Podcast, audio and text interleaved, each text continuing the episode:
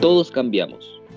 Cuando piensas al respecto, todos somos personas diferentes a través de toda nuestra vida. Y eso está bien, eso es bueno. Tienes que seguir moviéndote. Siempre y cuando recuerdes todas las personas que solías ser. Bien ahí, saludos a todas, a todos. Con ese extracto de Doctor Who iniciamos una vuelta al programa, un reinicio, una regeneración. Esto es Nación X, les habla Diego y me acompaña el orador Jorge. ¿Cómo estáis, Jorge? Hola Diego, bien, bien, feliz de estar de nuevo acá. ¿Cómo estás tú? Bien, porque estamos grabando. Genial. Eh, Esto se bien grabar. Sí, eh, como siempre, las presentaciones de rigor, eh, esta es la Nación X, el brazo comunicacional del Frente Astral, que es una célula de guerra comunicacional asimétrica. Eh, la Nación X es un estado mental, es un... Somos un estado sin nación. Exactamente. Ustedes inician y le ponen play a este archivo automáticamente se le extiende la ciudadanía de la Nación X, donde preferimos salvar lo que amamos y no destruir lo que odiamos, porque el amor es lo que hay que salvar si hemos de salvar el mundo. Así que, partiendo de esa premisa que es mejor amar que odiar, eh, Jorge, ¿de qué, ¿de qué hablamos hoy día? Yo creo que hoy día vamos a hacer una especie de extensión de lo que fueron nuestros capítulos de las historias que amamos. Hoy vamos a hablar de una historia que lamentablemente quedó fuera en aquella ocasión porque se escapa el cómic. Y creo que una de las historias que mejor representa nuestra premisa de salvar lo que amamos y no destruir lo que odiamos. Nosotros vamos a hablar hoy de una icónica serie de la que ambos somos fanáticos, llamada Doctor Who.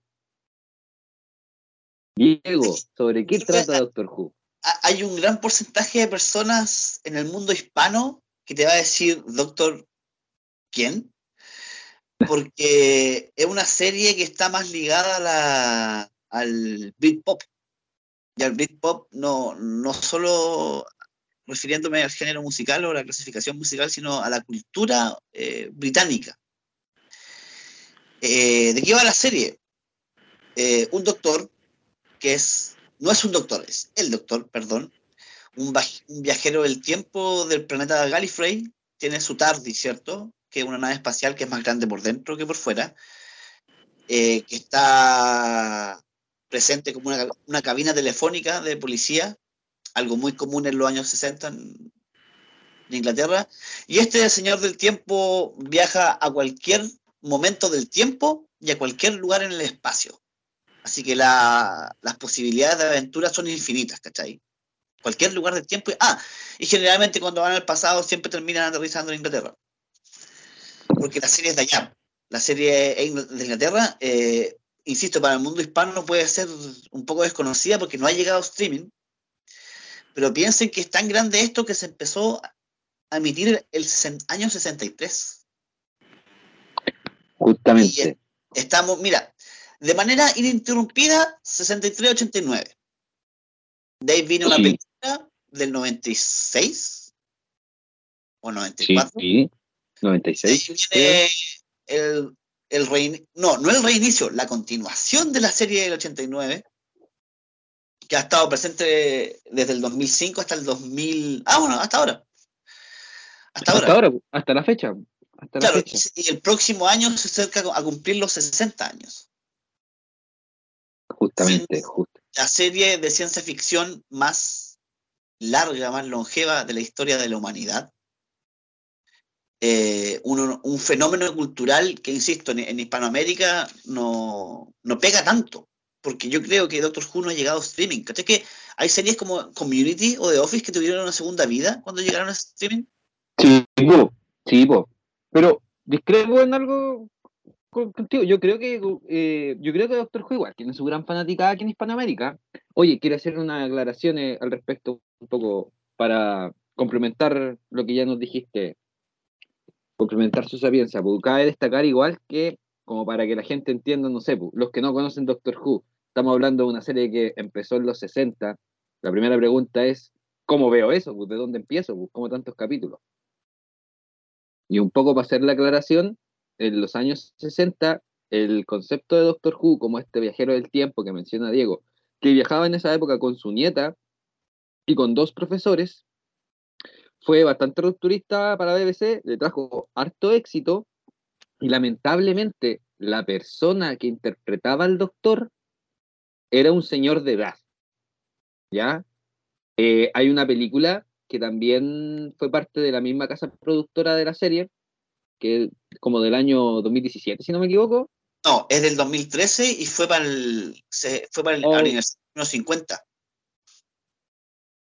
Calmado, perdón. Estáis hablando, estáis hablando de una la aventura, en el espacio-tiempo, ¿cierto? Exactamente. El 2013. 2013. ¡Wow! Van casi 10 años de esa película. Claro, se realizó para el aniversario número 50. Para el aniversario número 50. Bueno, y en esa película te cuentan un poco eh, lo que fue las primeras producciones de, la serie de Doctor Who con ese primer actor que lamentablemente ya era un hombre de edad, entonces tuvo que en algún momento dejar la serie.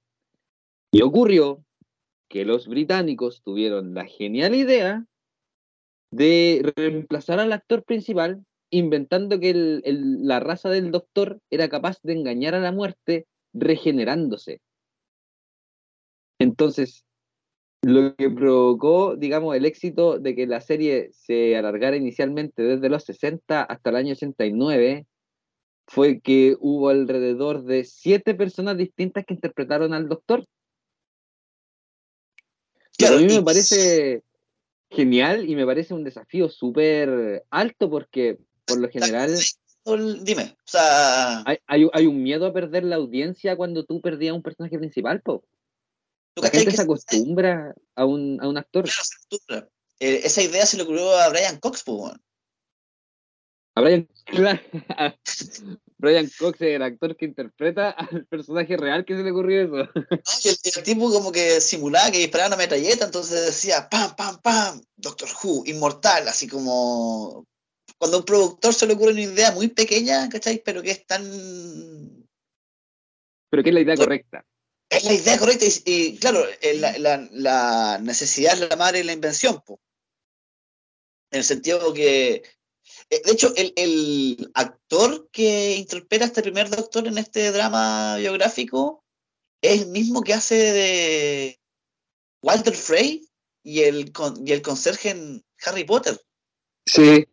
Porque, eh, porque, este compadre físicamente es idéntico al. Sí y, al, compadre que interpretó originalmente Doctor Who. Salió en, salió en más capítulos, po. Claro, interpretando al, al, mismo Doctor. Claro, salió en un especial de Navidad. Y aclarar que. Eh, este, ¿cómo explicarlo? Es que hay tanto de qué hablar, Jorge, como de explicar la serie que yo siento que esta es una serie, insisto, es una serie que es súper difícil de presentarle a alguien que quieres que la vea. Porque yo creo que, eh, de hecho, dudo ahora que no hayamos explicado bien, tú decir que es serie de los 60 y al tiro general y rechazo.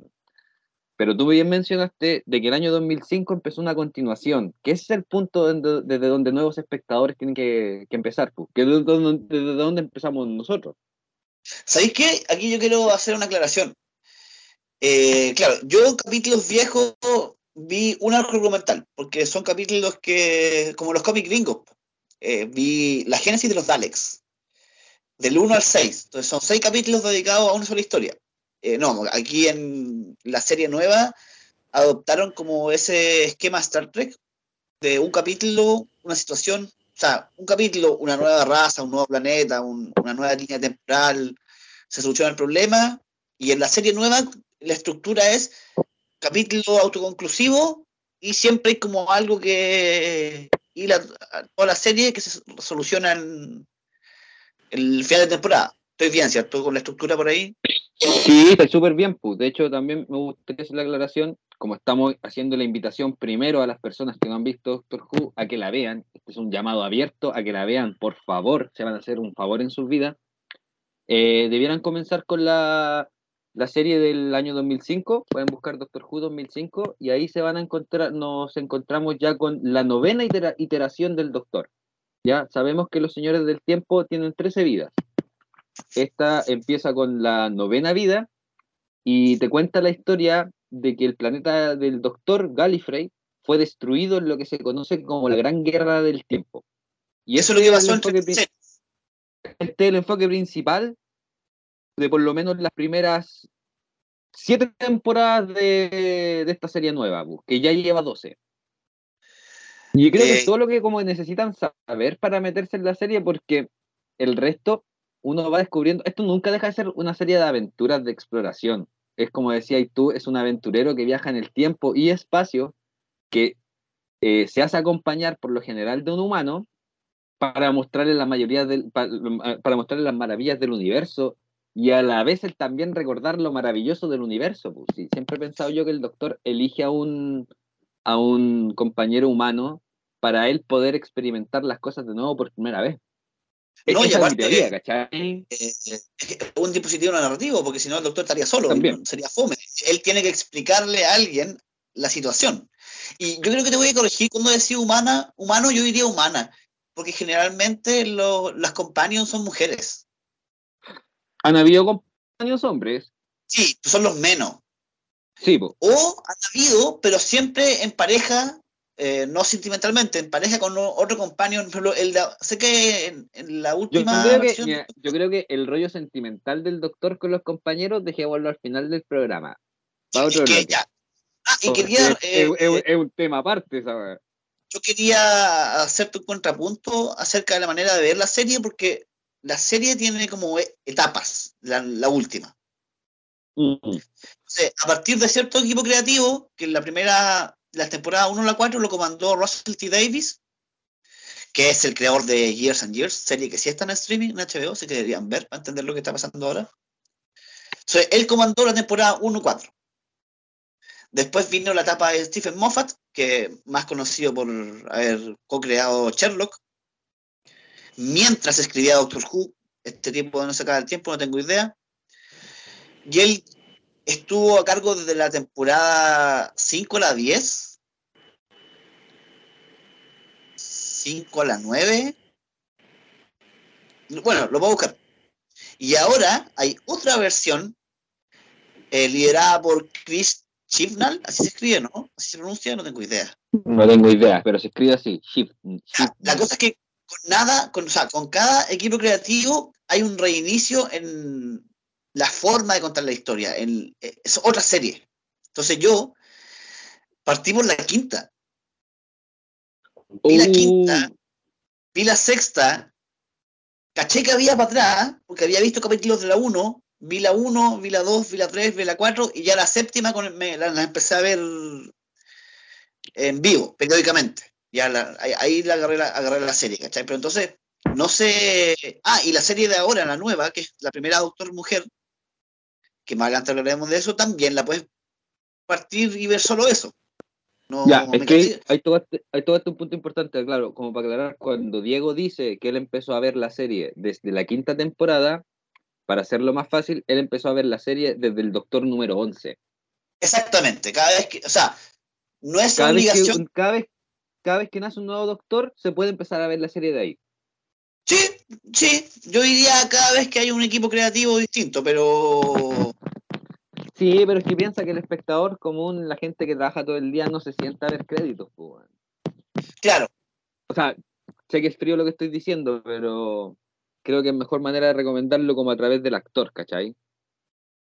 Entonces, eh, es como lo que pasa con los cómics. Cuando tú le decías a alguien, oye, lee algo de superhéroes, y te va a decir, loco, ¿qué es esa weá de Iron Man 624? ¿Me tengo que leer los 623 números anteriores para entender? No. Esto es por equipos creativos. Es una franquicia que es, es una franquicia que, al igual que los superhéroes, te van a extender hasta el infinito. Y porque no es como Breaking Bad, porque Breaking Bad inicia, termina y fin, ¿cachai? Claro, y eso y es el trabajo de un solo autor. Exactamente. Entonces, acá hay algo, un trabajo colectivo, multiautoral, multidimensional, interespacial. creo que la riqueza de Doctor Who, si la estáis viendo desde el punto de vista del equipo creativo, es que no solamente te permite a ti crear cosas nuevas con el personaje, sino que también te entrega como la responsabilidad de hacerte cargo de lo que te están heredando, ¿cachai? Claro, porque, mira, eh, eh, lo que tu monólogo al principio del programa, que es la despedida de unos doctores. Claro. Tenéis que crear cosas nuevas sin olvidar lo que viviste. Justamente, justamente. Oye, y es importante también aclarar de que este programa se está haciendo en la víspera de que vamos a tener prontamente la muerte de un nuevo doctor, en este caso de la primera doctora. Yo digo. en la actualidad eh, estamos viendo a la iteración número 13 del doctor, que en este caso le tocó ser mujer, y ella ya ha cumplido su ciclo. Sabemos que su serie va a acabar después de tres temporadas, que ya vamos a discutirlas más adelante.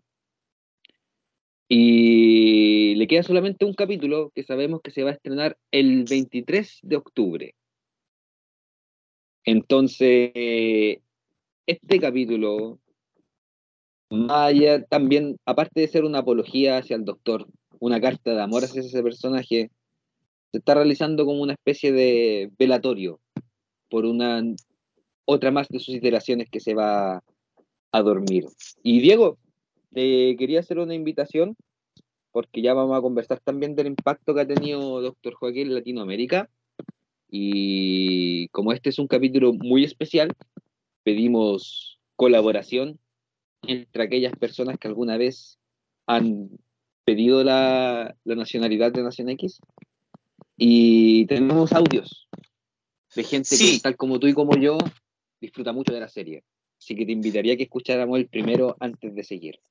El que me conseguí yo, ¿cierto? Sí. quiero presentar a la persona.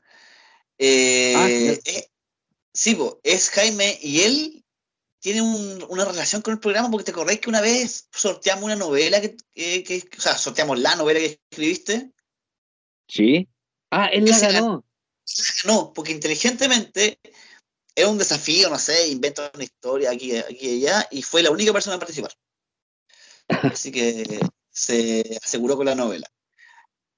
Eh, alternativa SA, la pueden buscar en Busca Libre, la novela de Jorge, por favor. Y a continuación para, mí es un, para mí es un completo honor que cualquier fan de Doctor Who lea esa novela. Perfecto, perfecto. Vamos con el audio comentario de Jorge, de Jaime. La primera vez que vi el Doctor Who fue en el Mega. Dieron una, película X, ¿cachai? Y fue como, oye, es como raro. Pero así como raro, un bacán. Luego pasaron los años, me lo recomendaron así como de, personas que daban jugo en la universidad, hasta que el Vito me dijo, no, ¿sabéis qué? Tenéis que verla. Las temporadas están aquí, me, pasó los CDs y fue alucinante. Así como realmente muy bacán. Y pucha, como que siento que la película de los 50 años es una cuestión que veo cada vez que me siento mal. Me, mejora el día así como acuáticamente. Jorge. Dime. ¿Tu audio? Me gustó mucho. Creo que tocar estos puntos los que quiero tratar en el programa. Eh, tiene hartas similitudes con lo que me pasa a mí. Yo también veo esa película, para sentirme bien conmigo y no, no creo que nunca voy a olvidar eh, lo que fue haberla visto en pantalla grande, que de hecho una experiencia que compartí contigo, mi estimado amigo Diego. No sé si tú te recuerdas, pero estábamos ahí noviembre del 2013 viendo esa película. Te quiero referir a eso. Primero, me enteré que una amiga estaba ahí, Juan. O sea, eh, una amiga que conocí años después, que también le gusta Doctor Who, ¿Ya? Eh, me dijo, ¿fuiste a ver el, aniversario de los 50 años? Yo dije, obvio, a la función que hubo en tal, porque fue una pura función en un puro cine. Sí. Estuvimos en la misma sala sin saberlo, sin habernos conocido, o sea, después nos conocimos. Y esa fue la primera vez que yo me, me enfrenté a la fanaticada, como a la fanaticada, porque, a ver, uno sabe que hay gente que va disfrazada de Stormtrooper a la Comic Con, ¿cierto? Gente que va disfrazada de Boba Fett, no sé, un Capitán Picard, lo que sea.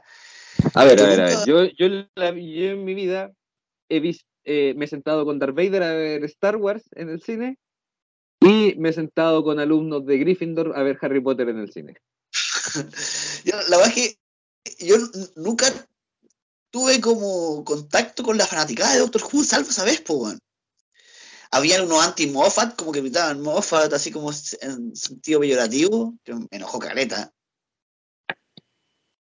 Eh, fue loco, porque fue la primera vez que experimenté la serie en, en comunidad, pues, En masa. Yo, masa, porque esta yo, siempre la vi solo, no, no conocía a nadie que, que le gustaba, salvo a ti, salvo, salvo tú, ¿cachai? Pero no, no recuerdo de haber visto un capítulo con alguien. Ah, sí, vi un especial de Navidad con un amigo que nunca había visto la serie. ¿Ya? ¿Qué especial de Navidad fue? El retorno del Doctor Misterio. Oh, ¿Ya? Que es esta historia de superhéroes, que es un, capítulo, como les decía, como que tienen, cada capítulo tiene independencia narrativa uno del otro, eh, fue una historia de superhéroes, protagonizada por una aclaratoria, una, una, aclaratoria para la gente y también un llamado para que la vean. Ustedes cachan que en Los Simpsons hay capítulos de especiales de Noche de Brujas, ¿cierto? Ya, Doctor Jure es lo mismo, pero con la Navidad. Hay muchos especiales de Navidad. Cada temporada tiene un especial de Navidad. Claro, que puede ser una aventura autoconclusiva, entretenida, o la regeneración del doctor, la batalla final. Oh, sí, Habían unos de Navidad que eran como, no sé, pues la batalla de Trenzalor. Y tú habías escuchado de la batalla de Trenzalor antes y decías, no, esa batalla fue la más importante. Eh, porque eh, me, encanta eso de la serie que te tira Colbox al pasado. Sí. Como eh, lo, que tú decís, pues asume la historia. Ya, pero Jorge, fuera de eso, la, la, pregunta de este bloque era, ¿qué significa para ti Doctor Who? Ya, pero espérate, antes de llegar a eso, porque creo que con, lo que dijo nuestro, nuestro amigo en el, en el audio, los cuartos puntos importantes que primero hay que cerrar, como por ejemplo, mira, cacha de el datazo que se tiró de que él tuvo la suerte de pillar en el Mega en su infancia la película de Doctor Who. La película de Doctor Who es una obra muy extraña de encontrar, pienso yo, porque incluso los más fanáticos de la serie la película del 96. La película del 96, sí. Incluso los fanáticos de la serie eh, le hacen un poco el quite porque eh, creo que se nota mucho la intervención norteamericana de la producción. Eh, creo que le baja cierta calidad a la narrativa general del, de la historia. Por ejemplo, la muerte del doctor que muestran en esa película no es muy solemne, creo yo. Sin embargo, el doctor nuevo que presenta esa película es muy bacán. Ya, pero no me quiero detener ahí. A lo que quería llegar es que yo sé que la serie efectivamente sí se transmitió en Latinoamérica, la serie antigua. Esto lo sé, pequeña anécdota personal. Yo alguna vez tuve una bolola y conversando con el papá de ella, se me salió que me gustaba Doctor Who y el papá tiró un comentario así como, oh, el doctor. Y, en ese momento me enamoré de, ese caballero. Claro, como que me interesó más conversar con él. Y le dije, pero usted cómo conoce ese personaje? Y me empezó a contar de que él cuando chico no se acordaba si era el TVN o el 13, pero se acordaba del doctor y cuando le pedí que me lo describiera, me lo decía, el que usaba la bufanda larga, un tipo de pelo crespo. Es como el más famoso, porque fue el cuarto. Es como el más famoso. Sí, pues, entonces... Efectivamente, Tom Baker. Efectivamente, eh, sí se transmitió aquí en Latinoamérica. Y como comprobamos tú y yo ese día del 2013, viendo esta nueva película que se hizo para celebrar los 50 años, eh, había harta fanaticada. Pues. Yo me acuerdo haber visto, dentro de todos los cosplays que vi ese, día, el que más me gustó fue de un, un compadre que andaba vestido normal, pero con una pancarta que decía Vote Saxon el, primer ministro. El primer ministro ficticio que aparece en Doctor Who que termina por ser un, villano encubierto. Oye, pero, y aquí te quiero hacer a ti la pregunta, o sea, eh, en realidad quiero que te expandáis un poco, quiero que me digáis cómo fue que llegaste a la serie. Entonces, yo te voy a Eh, contar un, un- un poco mi, mi experiencia, que hay, al parecer hay cosas que no sí. sabéis, pero Después ¿cómo fue que llegaste lado- tú a la serie? Mira, eh, como muchos, antes del. Pasamos que el 2000. ¿El 2012? No, antes. Mm. Fue antes. No, ¿qué, qué año fue? Este es el problema de la cannabis, me destruye el cerebro. Los recuerdos, perdón. Se me están acabando los recuerdos. Tiene que haber sido entre el 2009 y el 2010 que en Cuevana, Cuevana, eh, ese Cuevana como una aplicación, tenía la quinta temporada. Yo había visto capítulos primera, pero no me llamaban la atención por el tema de los efectos especiales. Diego muy metido en, en otra onda, porque después vi Star Trek y aprendí que los efectos especiales hay, que- hay que creer, porque Doctor Who tiene eso, que los efectos especiales no son tan buenos, así que hay que tener mucha fe. Y, y ya va a partir de la quinta, como que arreglaron un poco eso, vi la, en Cuevana, así, clic. Y como ya, les dije, que con los cambios de, doctor o, de equipo creativo uno puede partir de ahí mismo. Y la empecé a ver y dije, ¿qué, qué es esta weá? Porque, ¿Por qué?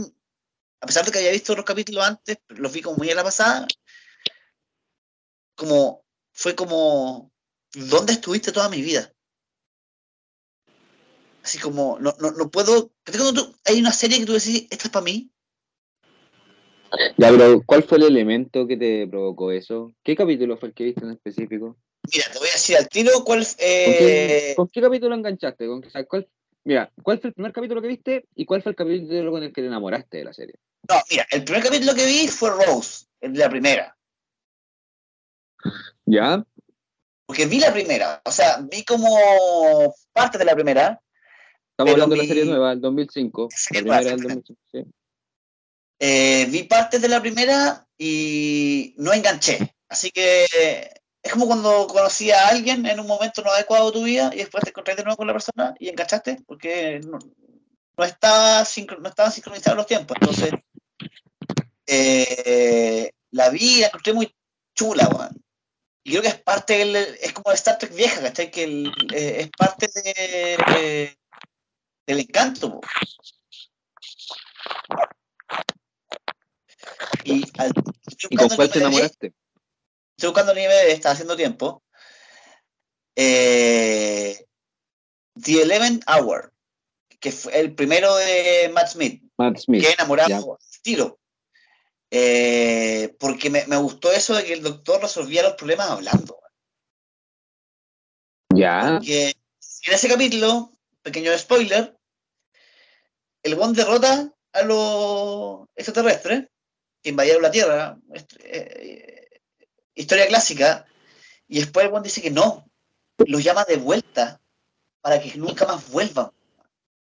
Y solo lo hace blufeando, ¿cachai? O sea, no blufeando, sino diciéndole, bueno, ¿sabes con quién estáis hablando? Eh, Eso, en, en concreto les dice, revisen la historia de la Tierra y busquen al doctor. claro, este planeta está protegido y dice, el loco les dice, han venido hueones antes que tú y se han ido con la cola entre las piernas, pues, weón. ¿Cachai? Así que no me vengáis a huear, pues, weón. Y yo dije, no, no puedo creer que este weón haya hecho que los aliens malos se vayan hablando, weón. Es como ¿Puedo weón, como- parafrasear, tiraste el texto concreto de Matt Smith en ese momento? Sí, weón. Soy el doctor. Básicamente, corran. Y no, y lo, lo, lo encontré genial, pues, basically run. No, eh, eh, no sé, no, no, no, mi, mi cerebro no podía entenderlo todavía, como que lo, lo estaba masticando, así como tan. Y aparte, Matt Smith, Es al mucho, que- es mucho que masticar, tenéis razón. Yo creo que esa es la primera impresión que te da cualquier capítulo de la serie. Es demasiado para masticar. y Matt Smith, el primer doctor que vi, eh, ahora lo estamos viendo cortar extremidades en la Casa del Dragón, como Daemon Targaryen. Para que veáis como el, el rango actoral que tiene el loco, pues, ¿Quieres dejar me- la recomendación hecha a esa serie? ¿La Casa del Dragón? Sí. Frío. No, genial, La Casa del Dragón está genial, Matt Smith. Y me gusta que él esté triunfando ahora en Estados Unidos. Creo que se lo merece, se lo merece. Porque, por ejemplo, ya, aquí me voy a desviar por algo muy puntual. David Tennant no tiene el reconocimiento en Estados Unidos que se merece, que fue el primer doctor, o sea, el segundo de la nueva. El segundo. El segundo de la nueva serie. Eh, puta, em, ya, te voy a permitir este desvío, pero para que no nos desviemos. Yo pienso que el mejor papel que hizo David Tennant en Estados Unidos, pero pasó muy piola, eh, fue el del hombre púrpura en la serie Jessica Jones, weón. El mejor villano de Marvel. es- Y exactamente. Y Thanos, buena onda, sí, te lo concedo, pero Killgrave, no, chao. no, Killgrave era un, era un demente, pues, y era un hombre como tú, ¿cachai? Pero era un demente, pues. Entonces, eh, y además siento que él se echa la serie al hombro. Estamos hablando de Eh, Jessica Jess- Jones. Sí, estamos hablando de Jessica. O sea, la serie de Doctor Who también se la echa al hombro cuando él fue el doctor. ¿Para qué estamos con cosas? Pero vamos a hablar más adelante de eso. Pero sí, pu, eh, yo creo que es por decisión. Pero volviendo al tema de Matt Smith y de Eleven Hour, este momento en el que, en el que a ti te enamoró. Yo puedo decir por mi parte, recuerdo súper bien este tiempo que tú describís porque tú me hablabas de la serie. E incluso yo empecé a ver la serie por recomendación tuya. El primer capítulo que yo alguna vez vi fue el capítulo de Vincent Van Gogh. Ya, ¿lo vimos juntos o no? No, no, tú lo habíais visto, tú lo habíais visto ya. Ya. Pero, ah, y me Sí. lo mostraste, o sea, sí, lo vimos, lo vimos juntos, pero no, tú ya lo habíais visto. No me acordaba, entonces estaba puro engrupiendo cuando dije no, que veía la, la serie solo, pues. Es que yo creo que sí veis la serie solo hasta algún momento, pues. Ahí me la recomendaste. Ese es un buen Eh. capítulo como a tu mamá, a un primo, así Es- como Yo, el capítulo de Van Gogh es un buen capítulo de introducción a la serie. capítulo 10 Ah, bueno. de la temporada 5. se llama Vincent y el Doctor. Y es la historia de que el Doctor lleva a su compañera al momento, Amy Pond, a conocer al pintor Vincent Van Gogh y explicarse también desde dónde nacían las torturas mentales psicológicas que tenía este hombre. Porque sabemos que ese era un artista sumido en la depresión. Y justamente eh, la manera en cómo abordan ese tema eh, es un capítulo para llorar, es un capítulo para llorar. Sí, es impresionante. Justamente, y creo que es una de las escenas más recordadas de esta nueva serie en todo caso. Eh, y ahí también, tal como tú, yo empecé a ver la serie desde la temporada 5, que fue cuando apareció este nuevo doctor. Y ocurrió que me encontré, lo mismo que decís tú, creo que una genialidad eh, narrativa en términos de que en toda la obra de ficción, creo yo, existe como esta, este acuerdo tácito, esta suspensión de la credulidad, eh, de la incredulidad, perdón, en que ya aceptáis cosas que son demasiado fantásticas para que ocurran. Con Doctor Who es eso todo el rato, pero este acuerdo nunca se hace de manera gratuita, pues depende de lo que te están ofreciendo. pues. Y Doctor Who te ofrece justamente una nueva perspectiva de ver las cosas, una nueva clase de héroe, un héroe que apuesta por la inteligencia y la bondad como herramientas para ganar una, un, un- un combate. Lo que es extraño. Incluso hasta el día de hoy es extrañísimo. Porque resulta. Entonces, la apuesta de la ciencia ficción de Doctor Who siempre tiene que ver mucho con las emociones. Y justo lo descubrimos mucho con Matt Smith, que tenemos el caso de su compañera, que su compañera fue una niña que es una mujer, pero cuando era niña conoció al doctor. Y como el doctor viaja en el tiempo, él tuvo un problema para volver a buscarla y se demoró como 10 años. Entonces esta chica siempre lo idealizó, fue su amigo imaginario. Y esta temporada en específico toca muchas las emociones, que es como el, lo que está en el centro, en el núcleo de- del concepto de Doctor Who. Demostrarte por qué el, Jorge- el eh, por- demostrarte por qué el universo es un lugar bello. Jorge le, le tenemos un nombre a eso. Y el nombre es of love, el poder del amor. Eso es lo que importa. Porque The Power of Love, todo el rato. serie uno tendría que pensar, ah, viajeron en el tiempo, hay muchas paradojas, viaje entre líneas temporales y no, no, es, es más una excusa para visitar un, un escenario, un escenario nuevo en cada capítulo, porque aquí yo hago la comparación audiosa con Marvel. ¿Ya? Así que yo sé, están como dos años hueveándote con una película, con trailer, que aquí y allá, y al final como que te dejan saturado. Doctor Who te hacía eso semana a semana. O sea, cada semana era una película nueva de un... Y los, yo creo que los, los, trailers, los trailers de las series de televisión muestran muy poco. Sí. Aquí tenía una película Marvel cada semana. O sea, tenía ahí una película, yo creo que de mejor factoría que. Claro, es que, me, me, refería a Marvel como, como una parte de la franquicia, pero cada capítulo es un escenario nuevo y de mente es como Star Trek, la serie original. Y en cierto, sí, The Next Generation también, que es bien, bien buena. Cada capítulo es, un, es, una película nueva, pues la gracia de la serie tiene que ver con, como decís tú, cuando el doctor se sube a su TARDIS, a su máquina del tiempo, y viaja a alguna época en específico, o a algún lugar en el espacio en específico, otro planeta, qué sé yo. Eh, en realidad lo que están explorando son estados de ánimo, porque en cada lugar hacia el que van hay una historia, y hay un, un conflicto, un drama de emociones que tienen que resolver.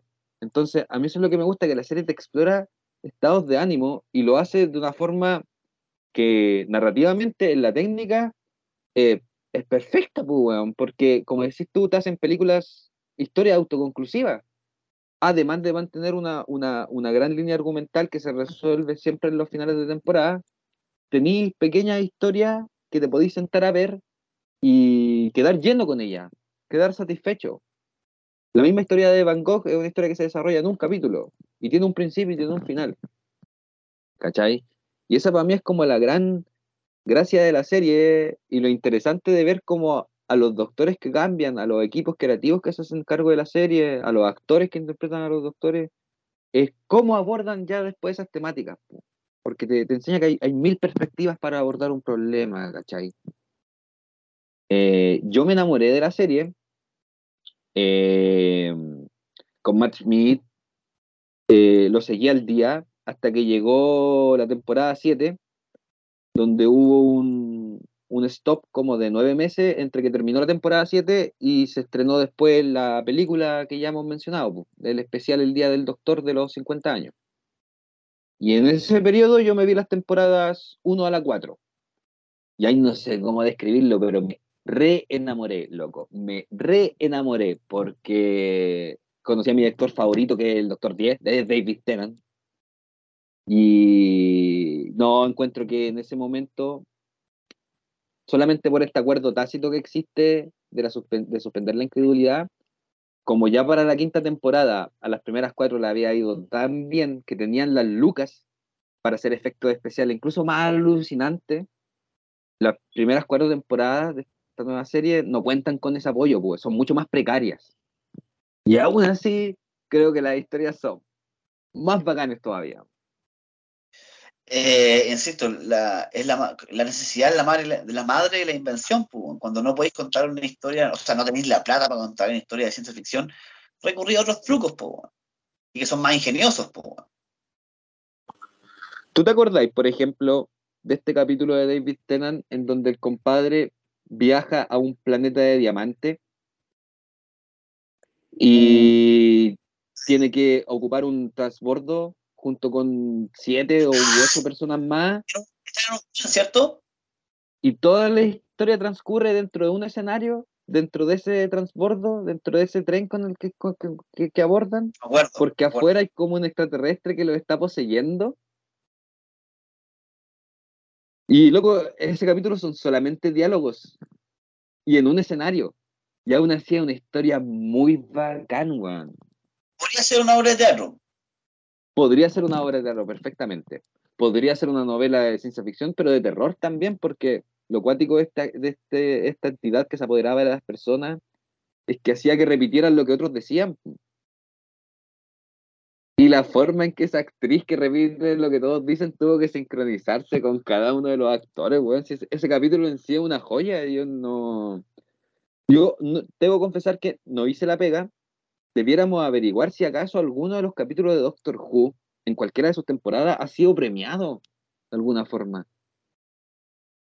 Porque pelis los tienen, pues. Pero esta, esta, esta premiada por, por la fanática. Eh, ya, mira, busquemos. Tú rellena y yo te digo qué capítulos fueron premiados. Mira, no. eh, eh, no sé si eh, será el momento de tocar lo que es la última temporada, weón. Oh, es que hay que hablar una- del. Hay que hablar Oh. del elefante. Hablemos del elefante en la habitación, pues, weón. Hablemos del elefante en la habitación. Ya me- ocurre que eh, la serie del 2005 eh, no es una serie que estaba exenta de problemas. El primer Doctor que hubo, por ejemplo, duró solamente una temporada porque no pudo llegar a buenos acuerdos con el equipo creativo. Así que la primera temporada es el Doctor 9. Después tenemos desde la segunda temporada hasta la cuarta al Doctor 10, mi favorito personal. Es Después tenemos a-. No sé qué tan fácil es, weón. ¿Dónde vaya a sacar un. cosplay tenés- te, te vaya a ver elegante. No, pero el cosplay del Doctor 10, el zapatillas de lona, terno y la corbata desa- desabrochada y sería, pues. Sí, po, sí, sí, terno azul, sí, po, o terno café. Ya, pero sigue, sigue, sigue con la cronología. Ya, tenemos entonces de la temporada 5 a la temporada 7 al Doctor 11, Matt Smith, que fue el doctor que, el primer doctor para mí y para Diego. Después tenemos desde la temporada 8 a la temporada 10 al Doctor 12, que tengo entendido es el favorito de Diego.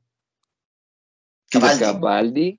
Un muy buen, fue un muy buen doctor, fue muy buen No, doctor. es que, es que Capaldi es el puto amo. Es que sabes que vamos a hablar de Capaldi porque después de Capaldi, en el, entre las temporadas 11 a actualmente la temporada 13, tenemos a la doctora número 13, que es Jodie Whittaker. Y lamentablemente yo tengo que decir, eh, para mí, en una serie que si bien ha tenido altos y bajos, ha tenido más altos que bajos, creo que ha decaído bastante con este último periodo de Jodie Whittaker, la doctora. A mí me da pena, me da pena porque yo a ella le echaba, todavía le echo muchas fichas. Yo creo que ella ha hecho una muy buena interpretación del doctor. Pero la- No, el equipo creativo, el equipo creativo no ha estado a la altura. Las historias, las historias, voy a dar una opinión súper penca, pero súper honesta de mi parte, son fome, weón. Son Puta, fome mira. las historias. Ha tenido capítulos buenos, pero muy pocos. Y en lo personal, para cerrar, porque no quiero hablar más de la 13 en mal aspecto, pero lo que más me molesta a mí de la 13 es que te plan- o sea, de- de- perdón, de ese periodo, es que te planteó un concepto muy bacán, que te resignifica todo lo que es la historia de Doctor Who. Lo que es arriesgado, pero yo encuentro que iba por buen camino, y sin embargo, quedando solamente un capítulo para terminar la serie, con una apuesta tan compleja, no creo que va a dar para resolverlo, ¿cachai? Oye, de partida, puntos de admiración por que vio la temporada entera, de la nueva doctora. Me falta, ¿sabes qué? Me falta el último capítulo, o sea, el penúltimo de la serie, porque el último no sale todavía, y me, y me falta solamente porque me aburrí quedando como 20 minutos para que terminara. Y no lo quiero ver, porque de verdad me aburrí, lo encontré fome. Y me Eh, da pena, ¿cachai? No me siento bien así, porque especialmente porque Jodie Whittaker tuvo harta oposición porque vivimos en un mundo de mierda y porque ella es mujer. Y a mí me da raya porque, weón, si en la temporada 11 estáis alegando que el doctor sea mujer, no entendiste las 10 primeras temporadas, pues, weón. Doctor Who es la serie donde no podemos molestarnos por el cambio de género, pues, weón. Doctor Who es súper progre, po, weón. Pero a cagar, weón. Yo creo que eh, incluso en los 60, cuando empezaron a hacerla, la estaban haciendo con la mentalidad que tenemos hoy en el 2020. Sí, pues, ¿no? Y sé que el problema, mira, yo creo que Community se adelantó a esto, weón. ¿Ya? Eh, Recuerdan que en Community, eh, Aved, o sea, Community, la, la- la serie de Dan Harmon, eh, hay un personaje que es el puto amo de la cultura pop, se sabe todas las películas, todas las series, los cómics, eh, es una máquina de, de, datos. A él le gusta una serie que se llama El Inspector Espacio-Tiempo, que es una variación, o sea... Es una parodia de Doctor Who. Esa, es la palabra que estaba buscando. Y en, una, en un capítulo van a una, convención, pues, y, ahí se habla mucho de Minerva, que fue la única doctora mujer que está ahí. O sea, inspectora. Y, y, siempre se pone el, el parche de la tía. Fue la peor, no por ser mujer. ¿Cachai? Como que siempre decían eso. Oye, fue la peor. Y, antes de que le dijeran, no, oye, que eres machista, la voy a decir, no, no, no, no. Es que fue la más mala. Y aquí es lo mismo, pues, De verdad, que lata. Porque mira, hay una guerra ideológica en este momento entre las fuerzas de las tinieblas y las fuerzas de la luz. Y las fuerzas de la luz, mira, ya me puse pastor evangélico, conchito Y las fuerzas de la luz no pueden fallar, pues, ¿cachai? Las fuerzas del, progresismo, pues. Y esta temporada le da razones a los ñoños incel cast a decir, ¿vieron? Porque pusieron una mina, pues. Eso es lo que piensan ellos, pues. La temporada salió mala porque pusieron a una mujer. Y no, pues la temporada salió mala porque la es mala, ¿cachai? y creo que no resiste mayor análisis y solo le vamos a dedicar estos minutos al tema porque aquí la, misión es hablar bien de la hueá, No, no recordar lo malo. Mira, si hay que decir eh, cosas buenas al respecto de, esa nueva etapa en Doctor Who, primero ella, pues, la doctora. Sí, un ella está bien. Ella está bien. Es lo mejor, es, lo, muchas veces es lo único bueno de la serie.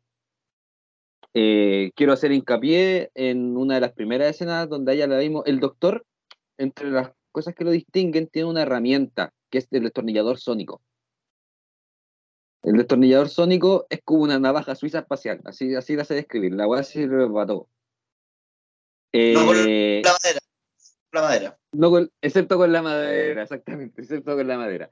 El tema es que eh, a ella en una de sus primeras escenas la vimos construir su propio destornillador sónico, cosa que nunca habíamos visto antes. Por lo general, el destornillador sónico lo que generaba la TARDIS.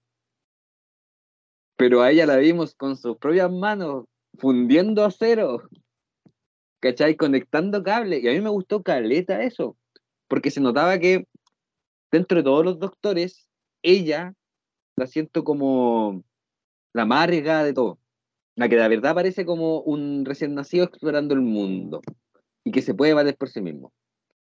Pero, pucha, bueno, eso me da que no esté rodeada de cosas buenas. Y lo otro que siento que le agregó bacán la serie fue le pusieron un buen maestro. Recordemos que el doctor tiene un enemigo, que también es un señor del tiempo, que alguna vez fue su amigo, que se llama el maestro. Se hace llamar el maestro. Y también ha tenido distintas iteraciones, como el mismo doctor, de la misma raza, y en esta ocasión le pusieron un actor que también hizo un buen papel como el maestro. Fue un villano a la altura de esa doctora. Yo a ellos dos los rescato como lo mejor de que he visto la serie. Ah, y, una sorpresita que entre medio hay como un otro personaje que no quiero hablar mucho porque puede ser spoiler, así que aún así, aunque cueste verla, siento que hay que verla. Yo he visto como unos 10 capítulos, o menos, recomendados por ti. Ya, ¿y, cómo lo has pasado? No pude, o sea, me siento como Vito Corleone cuando habla de Sony. Mi, pequeño, miren cómo lo dejaron, lo masacraron. como que me da pena, porque aquí hablemos de lo sentimental, que es, es la idea del segundo bloque. Uno está comprometido con la serie, ¿cachai? Porque como tú decís, por ejemplo, yo pienso, a mí Star Trek no me, emociona tanto, porque me estimula el cerebro. La parte racional, a eso me refiero, el cerebro también puede ser emocional, pero estimula la parte racional de mi cerebro. ¿Ya? Eh, pero Doctor Who me, toca el corazón, pues. es, distinta la manera en que me enfrento, en que tengo la experiencia estética con esas dos ficciones distintas. Sí. Y, que sea mala, eh, eh, me lo tomo personal, ¿cachai? Y, y yo trato de evitar el malo y bueno porque uno puede hablar de cosas que le gustaron y que no le gustaron. Creo que esa categoría eh, eh, es mejor aplicarla, pero que es mala objetivamente. Aquí no, yo creo que nadie te puede decir, no, si hay cosas buenas, no. Y, dicho eso, me quedo callado con el tema porque con el tema de echarle basura a la serie, y creo que hay que quedarse con lo bueno. Eh, ¿Qué te iba a decir? ¿Tú pensáis que le faltaba esperanza a este mundo en la parte de ciencia ficción? Sí, o sea, no en esta parte de ciencia ficción, en todo, en, en, toda la narrativa en general, ¿cachai? Si a mí eso es lo que me trae de Doctor Who, que es un mensaje positivo siempre. Sí, porque la ciencia ficción... Siempre el amor va a prevalecer. Claro, en este siglo la ciencia ficción tiende hacia el post-apocalipsis, a la distopía, a la, una ucronía. No, no, oye, no, necesariamente la ciencia ficción, sino que la ficción en general. Yo te estoy hablando que, mira, antes de, ver, de, antes de, de encontrar Doctor Who, yo vivía en un mundo en donde los personajes en televisión que la llevaban eran los Sheldon Cooper y los Doctor House. Y para mí, esos personajes no representan el tipo de persona que yo quiero en el mundo, ¿cachai? Es el tipo de actitudes que a mí me gustan. No estoy de acuerdo con la soberbia, no estoy de acuerdo con que por, saber mucho tenéis que ser pesado, al contrario, pues, el conocimiento debiera serte bondadoso. Y eso encontré cuando vi a Doctor Who, pues, O sea, un loco que literalmente se come con limón a Sheldon. Sí, po. Y recordemos que igual el Doctor Who tiene su contraparte malvada, po. O sea, el loco tiene sus momentos. Ah, no. Y de hecho, eh, más que contraparte malvado que me ve por las ramas, eh, hay momentos en que se vuelve oscuro, po. Sí, y que es un poco lógico si pensáis que estamos hablando de un personaje que tiene una edad de 1200 años, ¿cachai? Pero yo, yo quiero decirte, contarle aquí a también a los audionautas para compartir un poco mi ñoñez. Uno de mis momentos favoritos de la serie fue con Tenant.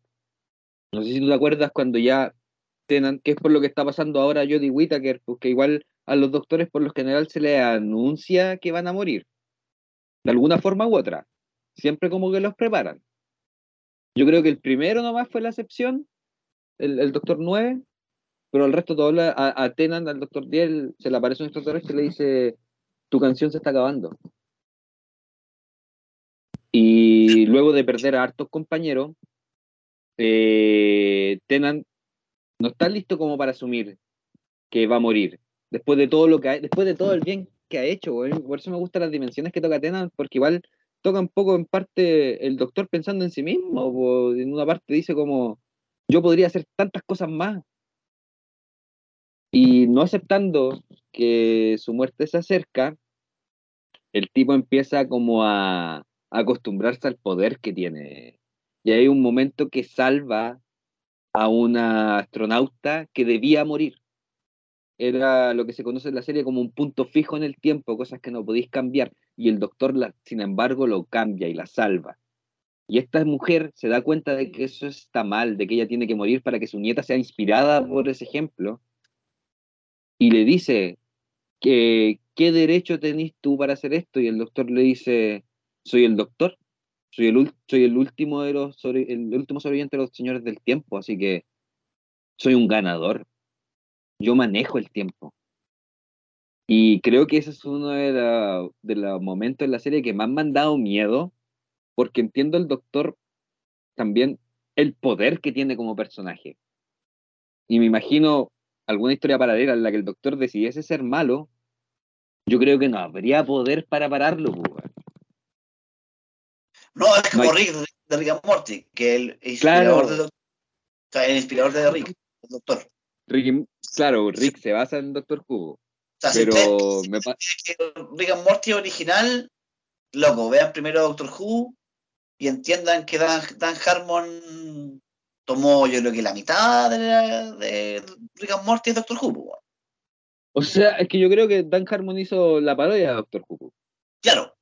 Y que no es el, el, Doctor Brown con Marty, no, esa no es la dinámica. Ya sé que hay un cortometraje que tiene que ver con eso, de uno de los creadores, sí, sí, te entiendo. Porque nos falta que estés carreteando con alguien y dice, no, es que Rick and Morty está basado en Volver al Futuro. Claro, sí, en parte lo están, pero No, la y- y- influencia y- de Doctor Who, yo le digo, no me vengas a citar la Sagrada Escritura. Estuve ahí mientras fueron escritas. El que no conoce a Dios, A cualquier a santo le reza. cualquier santo le reza.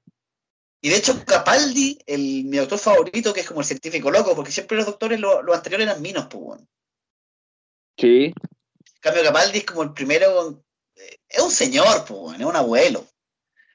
Y, eh, oye, pero ya que dijiste tu parte favorita, pregunta a mí, pues. Ah, eh, eh, o sea, es una de mis partes favoritas. Pero ya, a ver, Diego, yo, ¿sabes que Yo la intuyo, creo que la puedo adivinar. Ah, dispara. que tiene, tiene que ver con la guerra. Sí, Hay un discurso sobre la guerra. Por Sí. favor, dale, cuéntala. en, un momento el doctor, eh, bueno, los Saigon, Saigon, ¿así se pronuncia? Saigon. Saigon, que son una, una raza metamorfa, cambia formas, invaden la Tierra, como los Skrull, para ponerlo en términos Marvel. Y infiltraron la Tierra. Y en un momento están en cara a cara con los humanos, que está la- contra la humanidad, perdón. Y el doctor, el doctor, les dice, oye, ¿ustedes creen que esto es una guerra? Esto es un paseo en el campo. Yo peleé en la guerra de verdad, en la guerra del tiempo. Yo hice cosas inimaginables, ¿cachai? Todavía me, me despierto por, lo- por los gritos que escucho de la noche, pues. Ustedes no tienen ni idea de lo que es pelear, pues. Ahí te muestran de que la bondad viene de la gente más frígida. ¿Sí me entendís? Como que para ser así de bondadoso y para ser así de noble, ¿se entiende, Jorge, o no? Como... Sí, bueno, es que yo lo entiendo completamente porque para mí el doctor cuando habla te habla con- como con la sabiduría del, del tiempo, de la experiencia.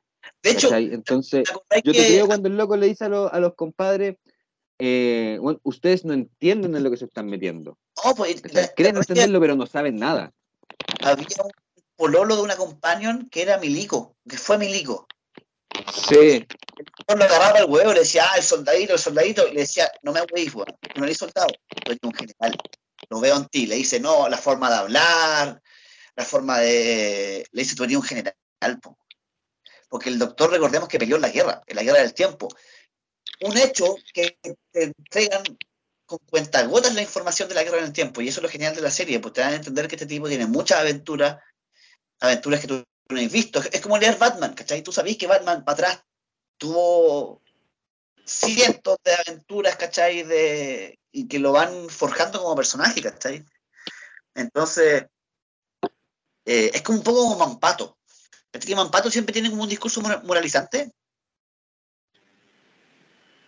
Sí, sí, el, el discurso de Doctor Who pretende ser bastante moralizante, ¿cachai? Pero, ¿cómo decir? Eh, La weá apela, digamos, como a los buenos valores del sentido común humano, ¿cachai? Eh, ese discurso de la guerra en particular, a mí me gusta porque la guerra está súper bien representada en dos personas que en ese momento tienen que presionar un botón y pueden destruir a la otra. Hay un 50% de posibilidades de que se... Tiene 50% de, de posibilidades. No, y más encima, Claro. ese mismo monólogo le echan la pelada a los, a los rebeldes, pues. Que yo el monólogo se lo mostraría a los cabros de primero de, human- de humanidades que creen en la lucha armada. Y el loco le dice a una loca, ah, tú creí en la revolución, ya, ¿y qué viene después? ¿Cachai? Y le dice, ¿qué, vaya a hacer la, ¿qué vas a hacer tú con la gente como, como tú? Los alborotadores, ¿cachai? Porque esa es la primera respuesta que yo le hago a, a cada revolucionario. Ya, ganó tu revolución, es el día uno. ¿Qué vaya a hacer tú con los revolucionarios que están en contra tuya? ¿Qué vaya a hacer? ¿Cachai? Porque la gente, no sé si me, me, me entendí lo que voy, ¿cachai? Como que Lo siempre comprendo.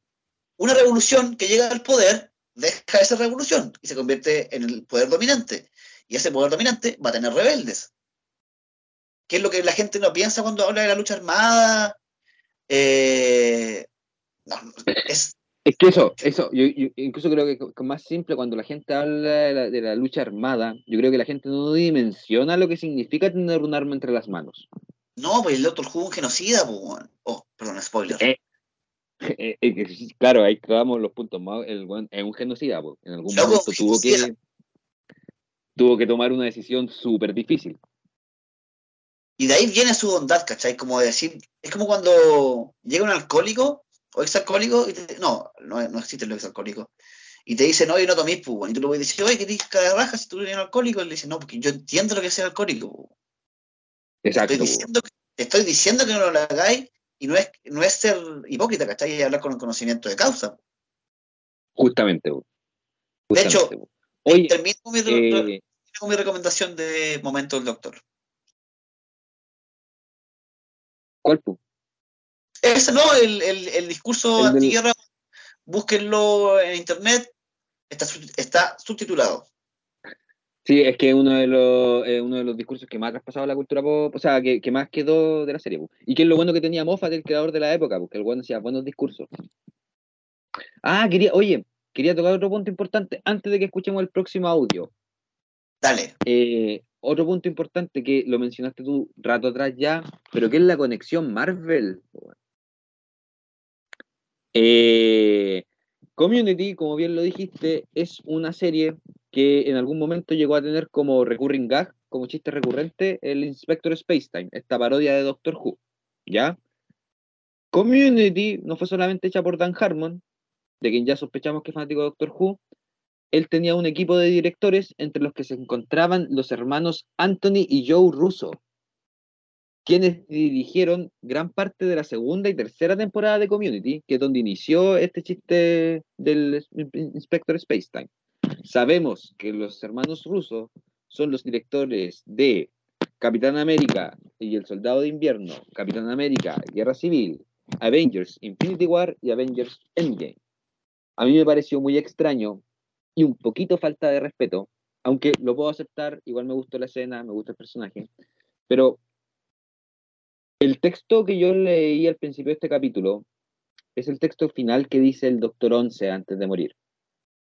Su antecesor, el Doctor 10, mi favorito, antes de morir, fue mucho más eh, tacaño con las palabras y solamente se tiró una frase. Pero creo que hasta el día de hoy desgarra el corazón de todos los fanáticos de Doctor Who. Porque una vez que el Doctor 10 se da cuenta que está regenerando y va a morir, él dice, no me quiero ir. Y muere. Y yo cuando veo la escena en Infinity War de Spider-Man muriendo frente a Tony Stark, yo sé que los rusos la sacaron de ahí. Sí, No me preguntéis cómo. No me preguntéis cómo. No tengo Jorge, pruebas, pero ¿estáis tampoco tengo dudas. Se escucha algo en tu micrófono. Oh, pues, quizás. Lo siento. Sí. Vamos Sí. con el siguiente Con el audio audio. del fanático. Perfecto. Siempre es buen momento para hablar de Doctor Who y más todavía ahora que estamos tan cerca de una nueva regeneración. Si me hubiera obligado a definir al Doctor o a la serie en dos palabras, estas serían cambio y progreso. La regeneración es ese truco que encontraron los señores del tiempo para poder engañar a la muerte.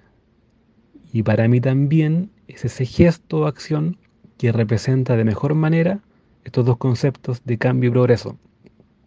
La canción termina, pero la historia continúa. La regeneración eh, marca el fin de una época y es un periodo donde comenzamos a despedir con nostalgia al doctor actual, en este caso a la doctora, donde realizamos una evaluación de lo que fue la serie, lo que fue este periodo. Y lamentablemente para mí, yo este momento lo estoy viviendo con mucha amargura. Eh, creo que despido con mucha tristeza a la doctora. Uno siempre lo despide con tristeza, pero en este caso una tristeza mucho, mucho mayor. Eh, producto de que siento que se desperdició una oportunidad con ella. Creo que se desaprovechó la interpretación de esta doctora. eh, y creo que, el- que esto pasa principalmente por la cabeza de la serie, que es el, guionista principal, el showrunner, que no supo aprovechar la- la- las oportunidades que están, que están en el camino. Em, de alguna forma también es un periodo amargo porque producto de, la baja calidad de los capítulos o lo, poco interesante que fueron, lo poco fresco que estuvo la, la serie última, estas últimas temporadas, eh, marca un poco un alejamiento que yo tuve con, con- con la serie, eh, ya que no se esperaba como con la misma ansia los capítulos semana a semana. eh, incluso por ahí algunos que no he visto todavía. Eh, por lo mismo es un periodo como súper amargo, eh, lo que estoy viendo ahora con, con la doctora, pensando en, en todo lo que se perdió, en todo lo que podría haber sido. Pero como la misma serie nos enseñó, el sonido de la TARDIS nos trae la esperanza y la regeneración también nos trae esperanza. Y es un- una oportunidad y también una obligación de cambio. Es un recordatorio eh, de que nada es para siempre, de que debemos avanzar, que no podemos quedarnos estancados eh, y que cambiar es bueno. Cambiar es bueno eh, siempre y cuando recordemos lo que fuimos, como dijo el doctor Once cuando se despidió. Y mm, mientras que por un lado estamos con mucha pena, en este caso con mucha amargura, despidiendo a la doctora, por otra parte extendemos la mano para recibir al, doctor siguiente y nos deje entrar a TARDIS nuevamente. Eh, la regeneración eh, es una despedida que todos necesitamos hacer eh, cada cierto tiempo, quemar una etapa, volver a nacer, con un rostro nuevo si es necesario, y dar pie a nuevas motivaciones, sabiendo que hay cosas que perdimos, pero con la ilusión que aún queda todo el tiempo y el espacio por recorrer. Eh, si no se termina, no se puede comenzar. Eh, al ser un nuevo inicio es también un buen momento para comenzar a ver la serie si aún aún no la has visto y o retomarla en caso de que te hayas quedado desencantado como me pasó a mí. Y mm, al igual como lo hacemos con, con la serie misma, es un buen momento para autoevaluarse y darnos cuenta de si es momento para que tú hagas tu propia regeneración y tener un nuevo comienzo. Bonito el audio. Muy lindo, muy lindo. Eh, no presenté a la persona, no sé tampoco si quería ser presentada, así que solamente lo llamaremos Juan y agregaremos que es un profesor de lenguaje. Entonces, ahí podemos, no me extraña que una persona de letras se sienta atraída a una serie como lo de Doctor Who. Y dijo casi lo mismo que nosotros hemos estado conversando. ¿ah? Bonitos los conceptos que trató del- del cambio y el progreso. Como era lo que dijo, no puede haber un comienzo si no hay un final. Claro. Claro. ¿Qué es lo que estamos por vivir nosotros ahora con esta nueva doctora? Oye, sigamos conversando de Doctor Who entonces. ¿Qué es lo que hay que tratar ahora? ¿Me- ¿Es una pregunta retórica o una pregunta... Contesta desde el corazón. eh, ¿Qué es lo que hay que tratar ahora? Sí, Eh, yo creo que un poco como la... No hemos tocado tanto, o sí lo hemos hecho, como la visión política de Doctor Who. eh, sabemos que no es conservadora. Eso sí, exactamente. Sabemos que no es conservadora, y, pero al, al ser tan masiva, eh, es po- un poco como Chaplin, ¿cachai? No, no es tan específica en sus críticas, es- es- a- apela más a la, a la generalización. Yo haría la aclaración, sí, de que te vaya a encontrar con una obra chauvinista. Ah, ¿tú sí por Inglaterra? Sí, weón. Ah, claro. Sí, po, o sea, la reina Isabel tuvo intervenciones en algunos capítulos, po, En varios. ¿me entendí? Y Pero, Y película, la película parte con ella. ¿la película? Eh, la película parte con el doctor y Clara. O sea, no parte con ella, sino que lo cita a ella, le manda, manda una carta desde el pasado. Y le Esa manda. es la reina Isabel. Ah, la reina, estoy hablando de la reina Victoria. Estoy hablando de la reina la que falleció hace poco. Y, sí, mira, el, el profe Victoria ahí fallando. po. Sí, tienes razón, tienes razón. no, pero claro, aparecen más personajes del, del- de la historia eh, británica, po. Mm. Yo creo que uno de los capítulos igual más interesantes es cuando se encuentra con Shakespeare, por ejemplo. Claro. Hay uno muy simpaticón cuando se, se, encue- se encuentra con Robin Hood, weón. Capaldi tiene un capítulo. Y discuten de que Robin Hood no debería estar ahí porque es una leyenda. Sí, pues entonces ese es como el rango de la serie, ¿cachai? Y ¿sabes a, qué me recuerda en lo, en lo, político valórico? A Mampato, weón. ¿O ya lo dije? Lo mencionaste, lo mencionaste. Sí, pero, que quería ahondar porque tú cachai que a Temo Lobo le preguntaron cuál era su, su visión política. ¿Ya? ¿Y qué, respondió? Contestó, con el nombre de un libro que tienen, de Mampato. Eh, Mutantes unidos jamás serán vencidos. Oh, y yo creo que es, esa misma tecla presiona Doctor Who, ¿cachai? Como cuando tú decís que es chauvinista, ¿cachai? Sí, es verdad. Pero sin hacer una apología al imperialismo. Exactamente, exactamente. No desconociendo las falencias que tiene esa nación. Eh, de hecho, lo que me queda más claro, ¿te acuerdas que yo había mencionado que un pololo de Clara era milico? Sí. Y ahí yo creo que la serie hace la crítica, porque no es como, oh, él peleó en Irak. No, ya, spoiler, hemos lanzado muy poco, así que me, merezco decir uno. Este weón mató a un niño, Mató a un niño, sí. Este weón mató a un niño, como, y, ¿cachai? E igual, igual te dice, hemos peleado guerras con infanticidio, y, y, no les voy a decir cómo se resuelve esa historia, pero se hace cargo de eso. Y es un show para niños, o sea, eh, niños de, de 1 a 100 años. Pues. Gente con alma de niño. Claro, gente con alma de niño, exactamente. Entonces, creo que, lo, y lo que decíamos antes, de que es súper progre, pues, no sé si tú cachai, te hablaba harto de esta serie Years and Years. Sí, pues de Russell T. Davis. Russell T. Davis, eh, que es la serie política yo creo que más relevante o una de las más relevantes de la actualidad. Pues, no, me, extraña que él, haya sido el mismo creador, que de hecho vuelve como el showrunner de Doctor Who. Pues, vuelve para el especial de los 60 años. No, vuelve como showrunner, pues. Ah, sí, po, sí, po. Puta, yo estoy emocionado por eso. Yo estoy enojado. se merece repetirse el plato. No. No, no, no. Yo estoy, yo, estoy a bordo de la wea. Jorge, uno no vuelve con la polola, weón por muy bacán que haya sido la relación.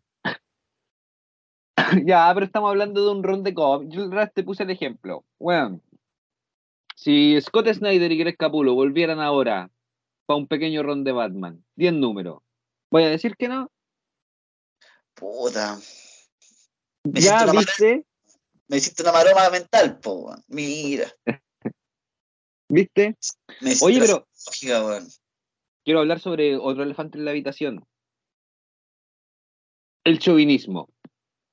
A mí honestamente no me molesta en la serie, porque creo que eh, si los autores son británicos, están en su derecho a apreciar sus tradiciones, sin desconocer las falencias de ellos como nación, porque lo hace la serie, ¿cachai? Por lo mismo a mí no me molestaría, ponte tú, eh, no me molesta el chauvinismo, ponte tú en las producciones chilenas. Estamos en nuestro derecho. Pues. O, no sé, no, es, por eso que entiendo cuando me están mostrando, por ejemplo, una historia de Superman. Puta, yo entiendo que hablen que Kansas es bonito, pues, Si la historia lo estuviese contando yo, te hablaría de lo bonito que está el Caguano. ¿Me cacháis? Entonces yo, quizás, eh, más tarde me tenga que hacer cargo de mis palabras, quizás no lo estoy mencionando bien, pero yo no creo que el chauvinismo en sí sea algo tan negativo dentro de una narración ficticia. Creo que igual nace de, las percepciones que quieren expresar los propios creadores. En mi opinión. Claro, en, el fondo su entorno lo, inspira. Exactamente. Exactamente. Pero, ah, pero, pero fíjate las figuras que aprecian, porque el doctor te lo han puesto con Shakespeare, te lo han puesto con Dickens, con Charles Dickens, ¿cachai?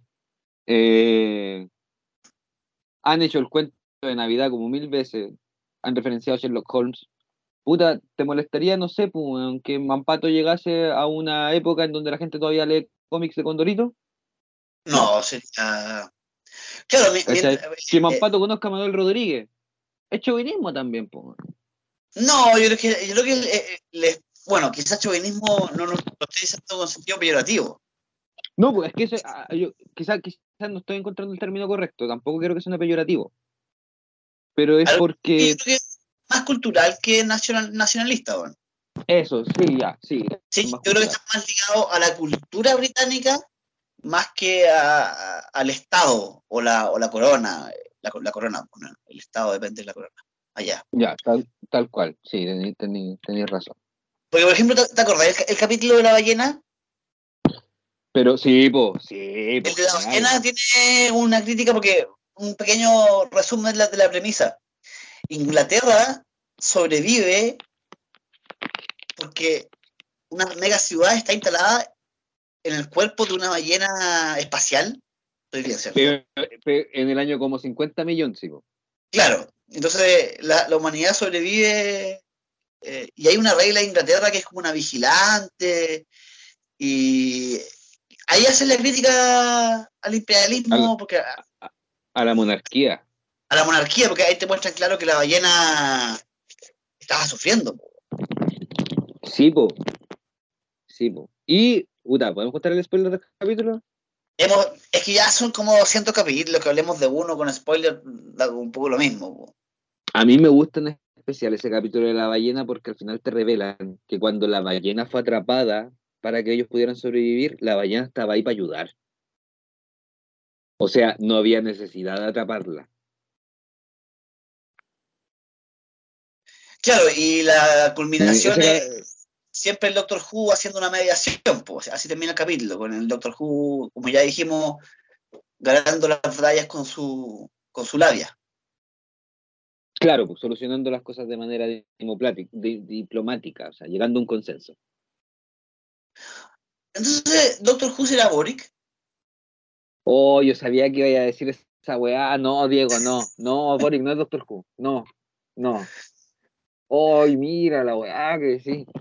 Fue una, una provocación. Sí, pues porque tú tenías que entender que las mediaciones son distintas. Yo, te, yo te expliqué, ¿tú cachas que Boric se, se sentía identificado con Salvor Harding? De... ¿Tú, ¿Tú pensás que es así? Eh, mira, de partida, hablando de Boric, eh, con la Lore tenemos previsto que vamos a hacer un podcast con él cuando termine su periodo. sí, no, le vamos, no le vamos a preguntar nada de política y vamos a hablar cosas como esas. Señor, usted se sentía identificado con Salvador Harding, que es como un dios de la novela Fundación. ¿Por qué? ¿Qué te creí? ¿Te creí con tu madre? ¿Cómo te sentías identificado con un semidios, weón? Ay, sigamos hablando Doctor Who. No, no quiero hablar del, del, presidente. No, no, comparto tu animosidad. Lo quiero dejar ahí. Es que tú eres Sharp. no, no, no, no, no, no soy Sharp. No, bueno, no, no, no soy Sharp. No soy Sharp. No soy Sharp. Pero sí me declaro una persona quizás no muy entendida en política como para sostener un, un, un, debate. No, Jorge es un animal político. No, bueno, para nada, no, pues sabes que para nada. De hecho, soy demasiado visceral, creo yo, para la, para la política. No, pero ya, ya. cuando hagamos House of Cards, hablamos más de eso. House of Cards.